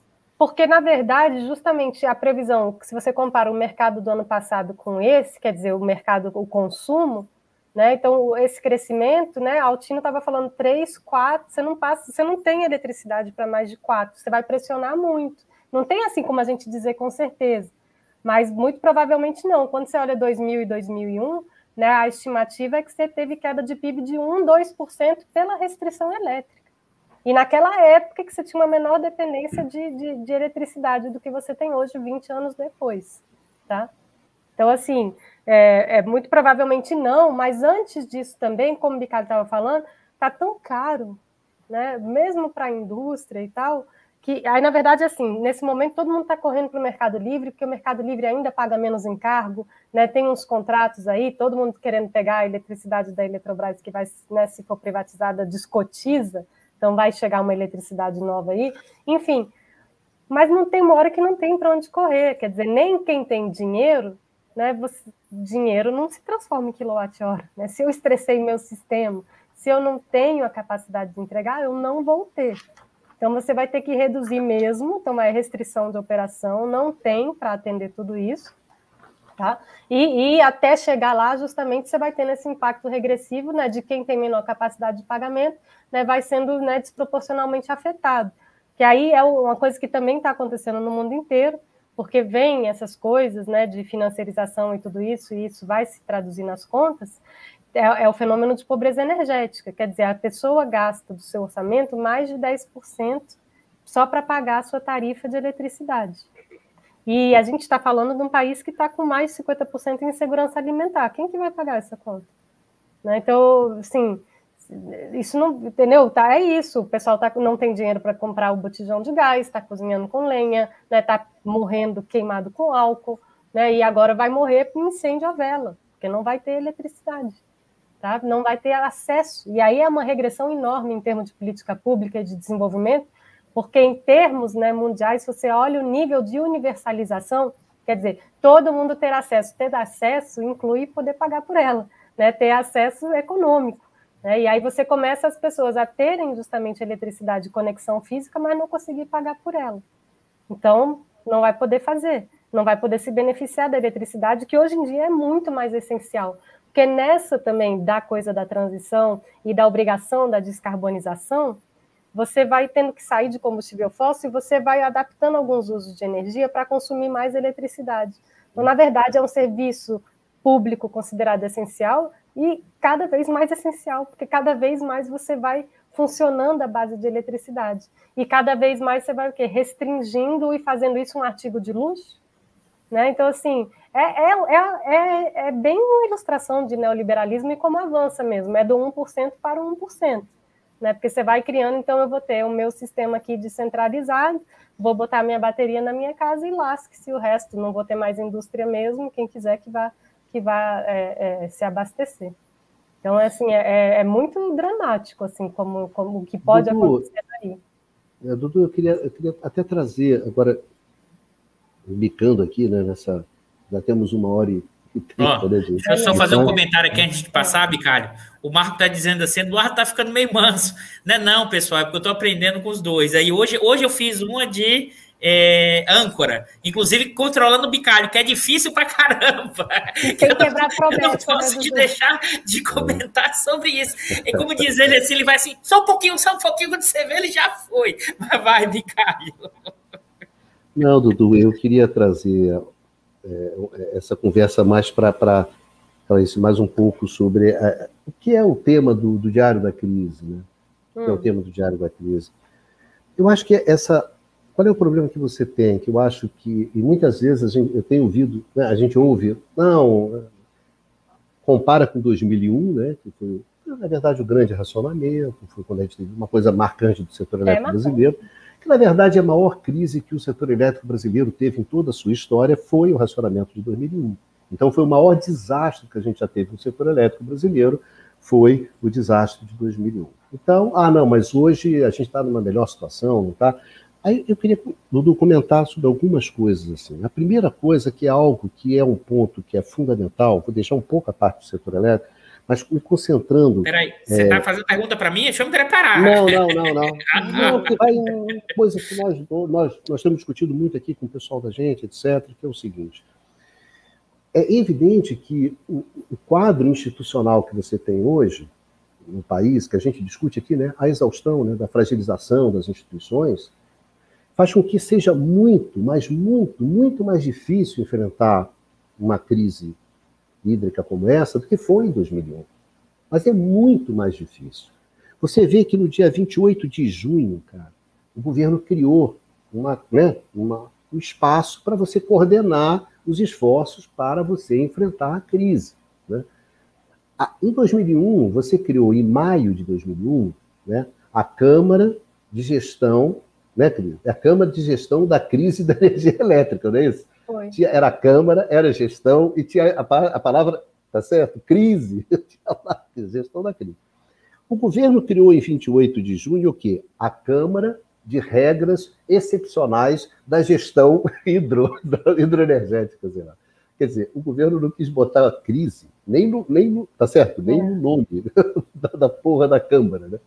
E tem essa discussão, o importante foi deixar bem claro para a comunidade, né, para a população naquela época. Então o governo, na MP não tem, não tem a palavra crise, tá certo?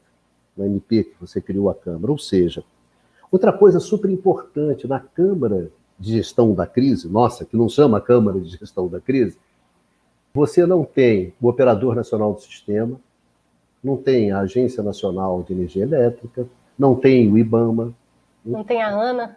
Não tem a ANA que na verdade é a Agência Nacional de Águas, que cuida da, das águas, né, dos reservatórios, coisas desse tipo. Você não tem. Né? Então, Dudu, eu acho que, por um lado, assim, isso aqui eu não vou me exaurir, porque isso vou né, esgotar, porque isso é a discussão do, do, do diário. Eu acho que hoje a gente não tem instituições dentro do setor elétrico, dentro do país, que seja capaz de enfrentar uma crise da dimensão que é, tem essa crise hídrica. Ponto. Ponto. Mas a gente, o Estado brasileiro hoje não tem capacidade para enfrentar uma crise como essa. É, essa, para mim, é o fator mais importante quando se avalia essa crise.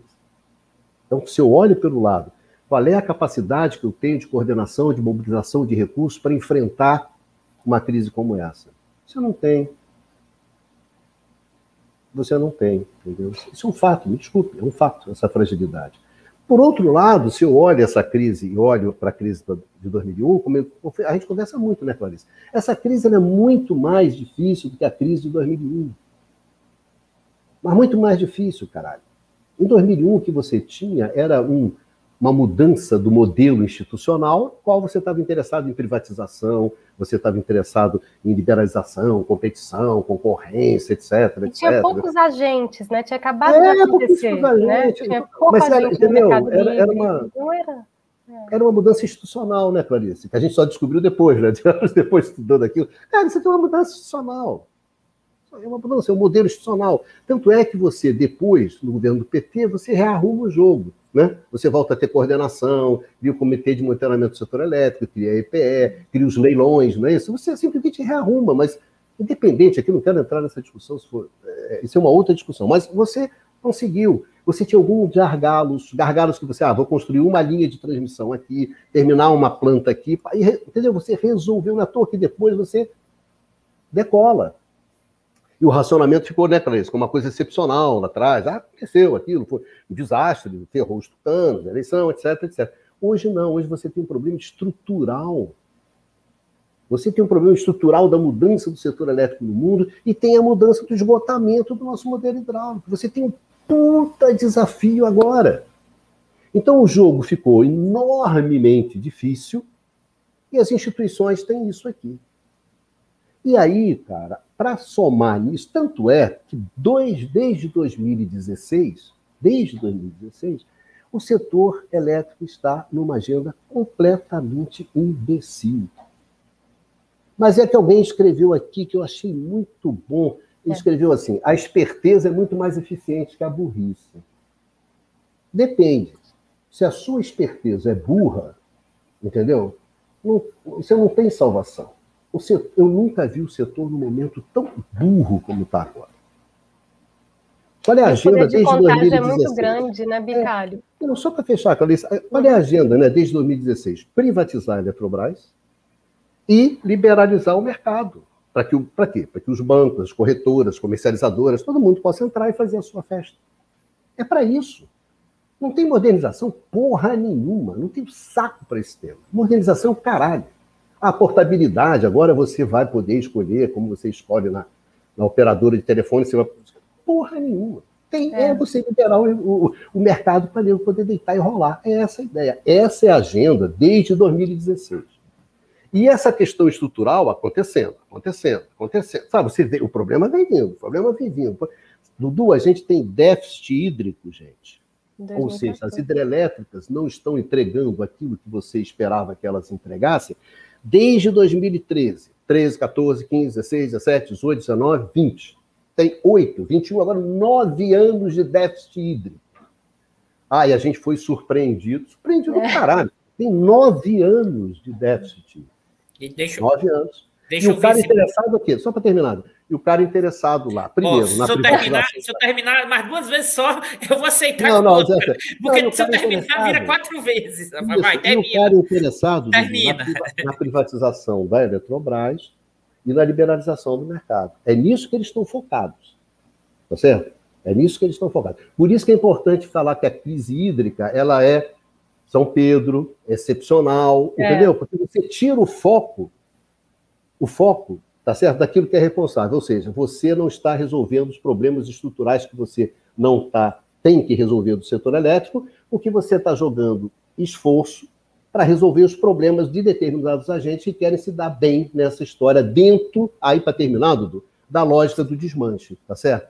E aí está desmanchando o setor elétrico, como está desmanchando várias coisas, como a gente tem discutido aqui no, e, e, e, aí eu queria ouvir da Clarice, e aí o Bicalho falando que é importante essa questão do desmanche, o como tem sido utilizado, Clarice, o discurso da ideia da modernização do setor, além da privatização que a gente já explorou aqui, que acho que o Bicalho já trouxe, mas acho que talvez dá um gancho uhum. importante nessa discussão. Qual é o argumento de retórica utilizado? E também te ouvir sobre essa discussão do desmanche ou da desconfiguração do setor, e aí um pouco do elemento que você sempre tem eh, estudado e avançado muito, o papel fundamental das renováveis nesse processo de transição, além das dimensões institucionais. É. Porque a gente, o papo tá bom, a gente já está quase uma hora e quarenta, é. a gente vai ouvir essa fala da Clarice para a gente encerrar tá. é, mais ou menos a nossa conversa. É. Mas fala, Clarice. Não, a, a, a, obrigada, Dudu. Não, a modernização é, é, é, muito fake mesmo, né? Então, assim, tá, aí vem um, um discurso de, de moderno, aí tem um pouco de novas renováveis, mas é sobretudo o moderno é você ter a liberdade, aí associa, né? Então é toda aquela retórica. O moderno é você ter a liberdade de escolha,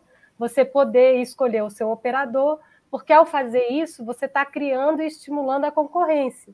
A gente sabe que isso não é verdade, né? Então é, uma, é aquela conversa mais velha do mundo, né? Para dizer que o pequeno consumidor vai ser o agente que vai estimular a concorrência e forçar, né, que os preços sejam mais baixos e, e os processos mais eficientes. Né? é conto de fadas. E aí o que acontece? Na verdade, quando você, onde isso foi feito efetivamente, já tem um monte de dado empírico, isso já foi feito em vários lugares. Você teve, por exemplo, na Inglaterra, essa coisa da liberdade de escolha, o operador tendo que inver, inver, é, é, intervir, e aí nos assusta, porque aqui o, o, o regulador não faz nada, não protege o pequeno consumidor em momento algum só um ganchinho para a conta Covid lá de trás, para diminuir o impacto da conta, né, enquanto ia salvar a distribuidora, o regulador ele corta investimento em eficiência energética e em P&D. A gente passando por uma revolução tecnológica, escassez de recursos, problema né, dos impactos da geração de energia, ele corta eficiência energética e investimento em ciência e tecnologia. Nenhum regulador do mundo faz isso nesse momento. É o contrário, você tem que criar dotação institucional para você poder ter justamente sistemas mais resilientes e dar jeito de lidar com aquele problema, porque isso é essencial para a economia e para toda a população. Então, assim, a atuação do regulador para proteger o pequeno consumidor é muito ruim. Então, assim, quando existe algum regulador relativamente independente, ele, ele tem que entrar. Na, lá na Inglaterra, foi a ponto, tipo assim, olha, é, realmente o mercado é mais ou menos dividido, mas a questão da restrição da transmissão, a questão, enfim, tem várias coisas que fazem que você acaba criando alguns monopólios regionais. E aí, e você não consegue controlar exatamente se ele está controlando geração ou não, se ele está fazendo subpreço ou não, né? Você, o regulador não, não tem como ver tudo, ainda mais uma, essas máquinas e tudo isso, não tem como. E aí ele assim, olha, de proibir certos tipos de contrato, isso aconteceu agora no Texas também, está sendo questionado, porque o nível da distribuição, da alocação do risco, né, é, é tão tão feio, né, para não usar um adjetivo assim, é, é, assim, o pequeno consumidor não tem a menor capacidade de avaliar aquilo que ele está contratando. Tanto que os mais vulneráveis, eles pegam justamente os contratos né, da tarifa mais barata, que é aquilo que eles podem pagar, mas na realidade o risco está todo na mão deles. Então, se tem uma disparada de preço, a tarifa deles explode, então eles estão né, ferrados. Né? Então, assim, alguns tipos de contrato deveriam até ser proibidos. Né? Então, assim, essa coisa da liberdade de escolha é uma grande enganação, porque você, na verdade, né, ela está te levando a ter certos tipos de contrato que podem ser muito, muito ruins, né, sobretudo para o pequeno consumidor. E não é isso que importa realmente, né? O que importa é você ter um serviço, né, uma eletricidade garantida num preço bom, você quer ficar trocando de distribuidora? Não existe isso, né? Isso está visto também, porque você quer um serviço seguro, você tem a familiaridade do operador e etc. Então, na verdade, não tem esse jogo todo no final das contas. O cara acaba ficando também, e os operadores já sabem disso. Enfim, toda uma discussão que já está meio consolidada e que se sabe que, na verdade, essa liberdade não se traduz em benefício para o consumidor, nem tampouco incentiva, na verdade, a redução da tarifa tá? Isso está posto. Aí eu vi alguns comentários aqui, é, aí justamente era, era, era falando né, de recuperação, mas aí eu perdi. Na verdade, mas era de, justamente de recuperar os recursos hídricos, né? O Antônio, na verdade, é isso mesmo. E mais do que nunca, você precisa de visão de longo prazo, de recuperar as nascentes, né? E justamente recuperar daí, né, através de reflorestamento, preservar seus rios voadores, né, garantir a umidade que vem para o cerrado, berço das águas e que vai alimentar os, a bacia do Paraná e tudo isso, né? Com certeza, né? É, é, se esse reservatório, como está colocando Sérgio Montenegro, né, se isso for mal gerido, a gente vai estar tá muito pior do que em 2001, porque como o Bicalho colocou, não tem ninguém gerindo nada. O pessoal só está olhando, é para fazendo tocar essa privatização, e esse negócio vai explodir e a gente ainda não sabe o que vai acontecer. E aí realmente dá até uma insegurança, porque em 2001 você tinha uma estrutura mais ou menos para se lidar com isso, então tinha algo, algo, não, peraí que vai ter aqui alguém que vai intervir, vai ter alguma coisa que vai acontecer, está tendo um controle, está sendo estruturado um, um, controle da demanda dessa forma, impondo né, uma redução de consumo, né, teve uma adesão, enfim, e, e agora não tem mais isso, né, não, isso não vai acontecer. Tá? Então, é, é, o povo vai pagar a conta mesmo e talvez, na verdade, fique no escuro pagando a conta, né? Esse é o problema. Porque a gente está com um risco muito, muito grande mesmo de, de acontecer um problema maior. Tá? E aí, Dudu, eu esqueci de responder alguma coisa. O que, que era mesmo que você pediu? Não, Clarice, eu é. falei da questão da ah, sim, da, da modernização. Mas então, é, é tipo é e não, e você é... juntou, e era questão também ambiental. Aí você mostrou da questão aí, é. ciliar, a questão do fluxo de água. Você, você respondeu. Não tem, tem nada de moderno, é querendo vender o mercado livre como uma coisa moderna, não justamente você ter tecnologia para lidar com essas oscilações, você ter um, segura, né, um sistema que é eficiente, que é seguro, nesse momento de tanto né, variação climática, Era, é... isso é moderno, né? É, é, é, na verdade, pessoal, a gente já está com uma hora e cinquenta, tá? Voa, passa muito Deixar rápido. todo mundo embora. Né? É, eu sei que... Eu sei que posso... o Bicalho levanta o dedinho e fica, eu posso falar mais um minuto? Ele vai falar 10, 15 minutos. Eu vou não, quebrar seu só... galho. Pode, Bicalho, pode. Não, que eu acho que é só uma coisa que a gente... Mas antes eu vou passar muito... a palavra depois para fechar, pessoal, para vocês dois. Tá? Não, só, só lembrar um pequeno comentário, acho que as pessoas é, pensam nisso, quando estou aqui no diário, Dudu, eu acho o seguinte: não tem ninguém que aguentou uma crise elétrica, tá certo? Um racionamento, blackouts. Isso tem um impacto político colossal. Não importa seja na Califórnia, se foi aqui com o Fernando Henrique, se foi com o Gray Davis lá na, na Califórnia, né, Clarice? É, ninguém aguenta, cara. É, é uma prova de incompetência muito grande. Ah, é, no Texas todo mundo foi mandado embora já, né? É, não, não adianta. No, no setor de energia, quando acontece, ó, é, é que nem técnico de futebol, né? Toma uma goleada, todo mundo para fora, substitui todo mundo. Então a primeira coisa é essa, olha. E não é à toa, não é à toa que o governo, né, ele, a estratégia dele é não reconhecer. Olha, não vai ter crise, não vai ter receamento, não vai ter apagão, não tem problema nenhum, etc, etc. Então esse é o discurso do governo. Ponto. Se ele reconhece que tem uma crise, se ele reconhece, se ele tiver que fazer um racionamento, aí vale a experiência do, do, do Fernando Henrique. Né? Por melhor que você gerencie, por melhor que você gerencie o seu racionamento, a galera vai mandar você para casa, tá certo? Porque os, os, tucanos se orgulham de ser. Não, e é verdade, eles fizeram a melhor, o melhor, a melhor gestão do desastre. Na pior crise. eles que eles criaram. Que eles criaram, né? Que eles criaram. a galera falou: ó, valeu, cara, tudo bem, mas foi você que. Ó, tchau, um beijo e um abraço. Então, cara, eu diria assim, em termos políticos, assim, sendo bastante objetivo, como na Penha, onde eu cresci, é o seguinte: perdeu o Playboy. Perdeu. Tá certo? Para quem não sabe o que é Penha Bicalha, é o subúrbio do Rio, tá, Bicalha? É. Quem não é do Rio, Bicalha? Perdeu o Playboy, porque você vai ter uma crise e, se você bobear, você vai conseguir ter uma eleição no meio de um racionamento que nem o Fernando Henrique conseguiu, tá certo? Foi no ano antes. Tá ok? Então, numa boa, cara. Perdeu o Playboy. Essa é a primeira questão. Política. A segunda questão é a seguinte: o mercado vai começar a precificar isso. Tá certo? Agora, a minha questão é o seguinte: vocês levaram o desmanche do Estado a um nível e com um grau de irresponsabilidade que vocês não têm um Estado que seja capaz de segurar a onda, entendeu? É verdade. É essa a questão. Essa babaquice que vocês fizeram, essa filha da putice, essa agenda de desmanche, que é uma agenda filha da puta e irresponsável, vai cobrar um preço muito grande. E a crise hídrica vai ser uma dessas, dessas cobranças. Entendeu? Mas aí é o ponto, Bicalho, que é, é a babaquice, mas os caras ganham no curto. Esse é o ponto. Tem é. gente ganhando no curto. É, essa que é a dinâmica fundamental. É porque se não tivesse. No você não racionamento, as pessoas vão perder no curto. não, eu sei, aí cara. vai esticando a corda. Né? Mas você vai esticando a corda, esse é o ponto. Mas é porque agora você está ganhando. E a expectativa é o seguinte: vai que chova. Sabe assim, na cabeça de alguns. E se chover, eu tô. Não vai, mas talvez, talvez o nosso atual presidente ache que, como tem a conexão não, com Deus, não, vai Dudu, chover. Não, pegando esse teu gancho é super mas... importante. Não, não, super importante isso que você está falando. Vai que chova. Isso é um bom comentário sobre 2001 do Fernando Henrique. Eles apostaram até o Foi. final. Eles decretaram o racionamento, gente, em maio de 2001, ou seja, o período, o, último período úmido que, já, que não foi cá para nós, né? Não, é, não foi um período único desastroso, não foi nada demais. É que o negócio estava muito ruim mesmo. É. Foi em maio.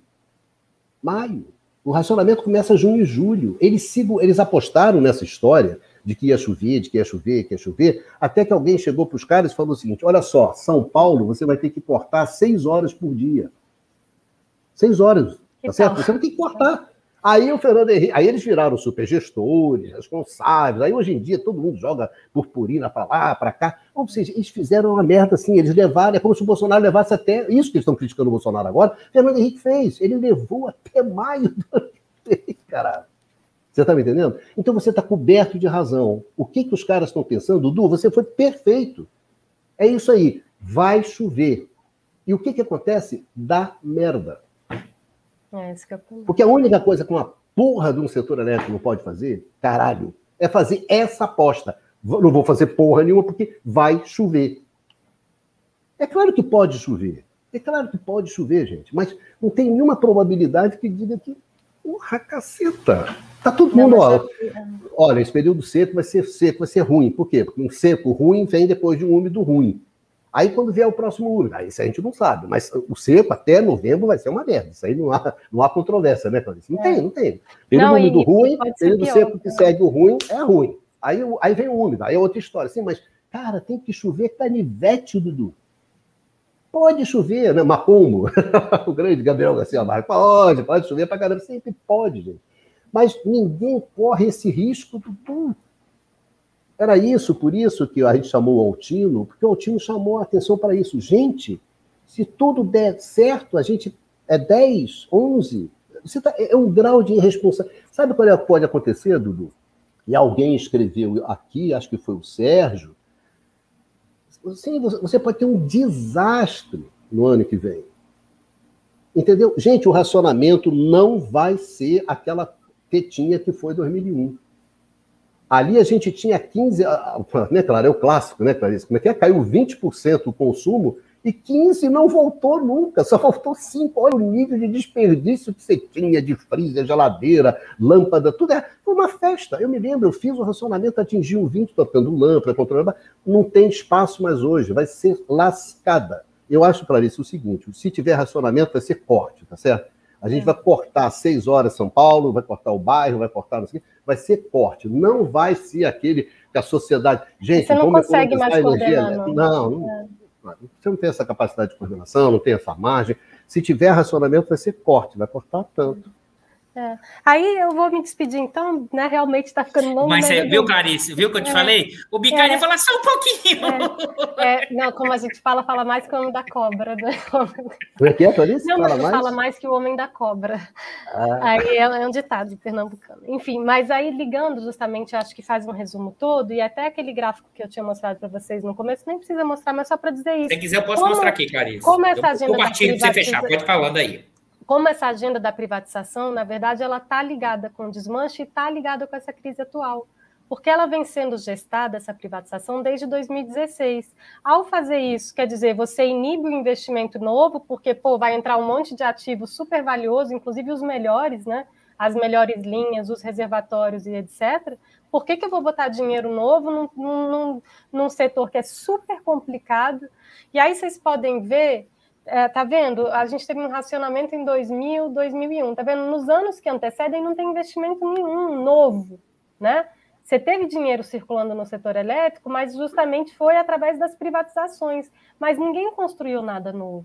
E a gente está precisando justamente de novas infraestruturas, né? linha que traga energia do Nordeste, que leve, aproveite melhor justamente essa geração que é gerada lá no Norte. Então, novas centrais né, eólicas, etc., mas que tudo isso seja interligado e conectado. Então, quando você faz um programa de privatizações, na verdade, você inibe investimento novo, sobretudo nesse setor que é muito complexo, que tem que ter, né, que tem um monte de impacto ambiental, que tem que ter licença, que tem concessão, que é, que é complicado. Né? Então, na verdade, é, é, é, é, investimento de risco, é investimento de longo prazo. Então, o setor privado ele não entra sozinho. Outra coisa que aparece bem grande nesse gráfico é quando você tem as fases de grande expansão, na verdade, já é depois, né? É governo Lula, são os dados que estão dizendo, quem quiser briga com gráfico, né, não, não sou eu. É, é, é, isso. Então, eu volto a centralizar e coordenar e eu vou fazer essa expansão via leilão. Não estou expulsando o setor privado né? Mas eu estou fazendo aqui via parceria público-privada. E aí eu consigo, né? Reduzir o risco. E aí sim a gente tem uma expansão real, justamente, do investimento em novos ativos e houve uma maior. Nem todos bons, tá? Tem Belo Monte aqui dentro e a gente pode discutir. Mas pela questão do investimento, se você precisa de novos investimentos, você não toca um programa de privatização. Porque aí justamente você tem um efeito inverso. Né? Fica todo mundo esperando aquele ativo que está pronto para gerar lucro né, parar na sua mão. Né? Então era só isso, assim, como está tudo conectado. Então, essa gestação da privatização também colaborou muito para que a gente chegasse nessa crise energética de agora, porque ela frustrou a entrada de novos investimentos. E mais, sabotou a própria participação da Eletrobras. Porque quando se quis privatizar a Eletrobras, ela foi incluída no famoso PND, Plano Nacional de Desestatização. E aí ela fica proibida de investir. Então, na verdade, é para matar, é para secar mesmo esse setor, né? deixar ele tensionado. E você vai fazer uma mudança de governança desse jeito, numa oferta tão tensionada, é certo que você tem explosão de preço. Tá? Então, isso já é tudo contratado, isso já é, isso já é sabido. Tá? Então, assim, é tudo ligado mesmo, né? A privatização, né? a ignorância do que está acontecendo em termos de clima do mundo, e aqui esse grau de fragilidade e de vulnerabilidade que a gente se encontra agora. E aí, só para responder uma perguntinha objetiva aqui que eu li nos comentários, painel, micro, mini geração ajuda, tá? É, ajuda, inclusive, em termos de sistema, se você estiver fazendo para o seu próprio consumo residencial. Se você for fazer remoto e tal, que você for usar as redes, você vai colaborar muito menos. Mas se você for botar no seu telhado, sim, porque o sistema vê você consumindo menos, é como uma redução de carga. Mas se o sistema colapsar, você colapsa junto. Isso. Tá? E é isso que é muito importante dizer. Tem muita gente correndo para pegar painel fotovoltaico e tal, mas não vai resolver, porque tem uma questão que a minha casa está ligada na rede da distribuidora. É uma questão de segurança de rede. Então, o aparelhinho que faz a conversão da eletricidade, né, que para justamente adaptar a corrente para poder enviar para a distribuidora, ele lê que essa rede caiu e ele corta o meu sistema. Então eu posso estar com sol a pino, meu, uma central bem grande em cima da minha casa e eu não vou gerar nada. Você vai estar no escuro. Isso é o pessoal da Califórnia querendo matar os instaladores, irados, né? Porque oh, eu estou aqui com meu sistema fotovoltaico novo e como é que eu estou no escuro? Porque é assim que funciona essa tecnologia. Ou seja, não, tem saída individual, não né, Clarice? Não tem saída individual. A gente tem que pensar no não. coletivo. Individual você tem, né? Se você pegar, aí é 1% mesmo, né? E aí ainda com piores efeitos ambientais que é você botar uma bateria na sua casa, mas que também vai desincronizar. Tem outros problemas de gestão da rede depois, tá? E a gente nem tem isso aqui regulado no Brasil ainda.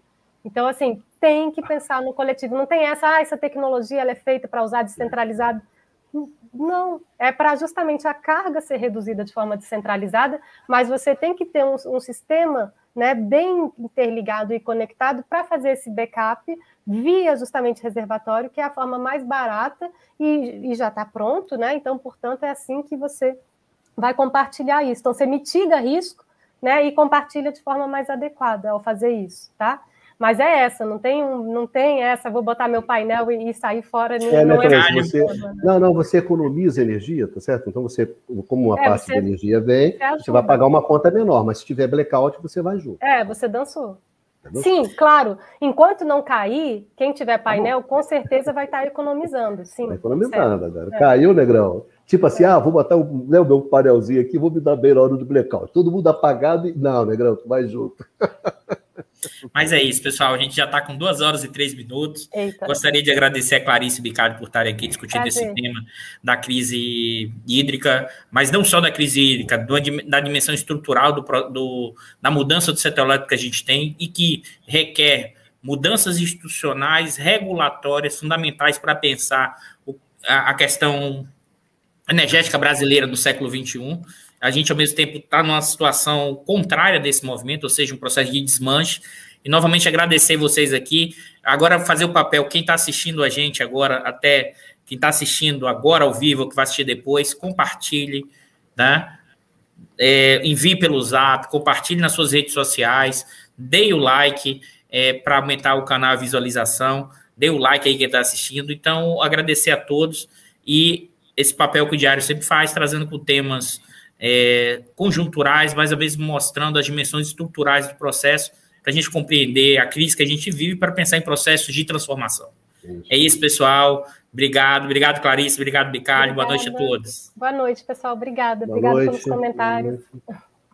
É isso aí, Dudu. A crise é estrutural e veio para ficar. e, e, e, o Bicalho não aguenta, pessoal. Ser âncora com o Bicalho falando é a coisa mais difícil do mundo. Mas vamos lá, um abraço. Beijão para todo mundo.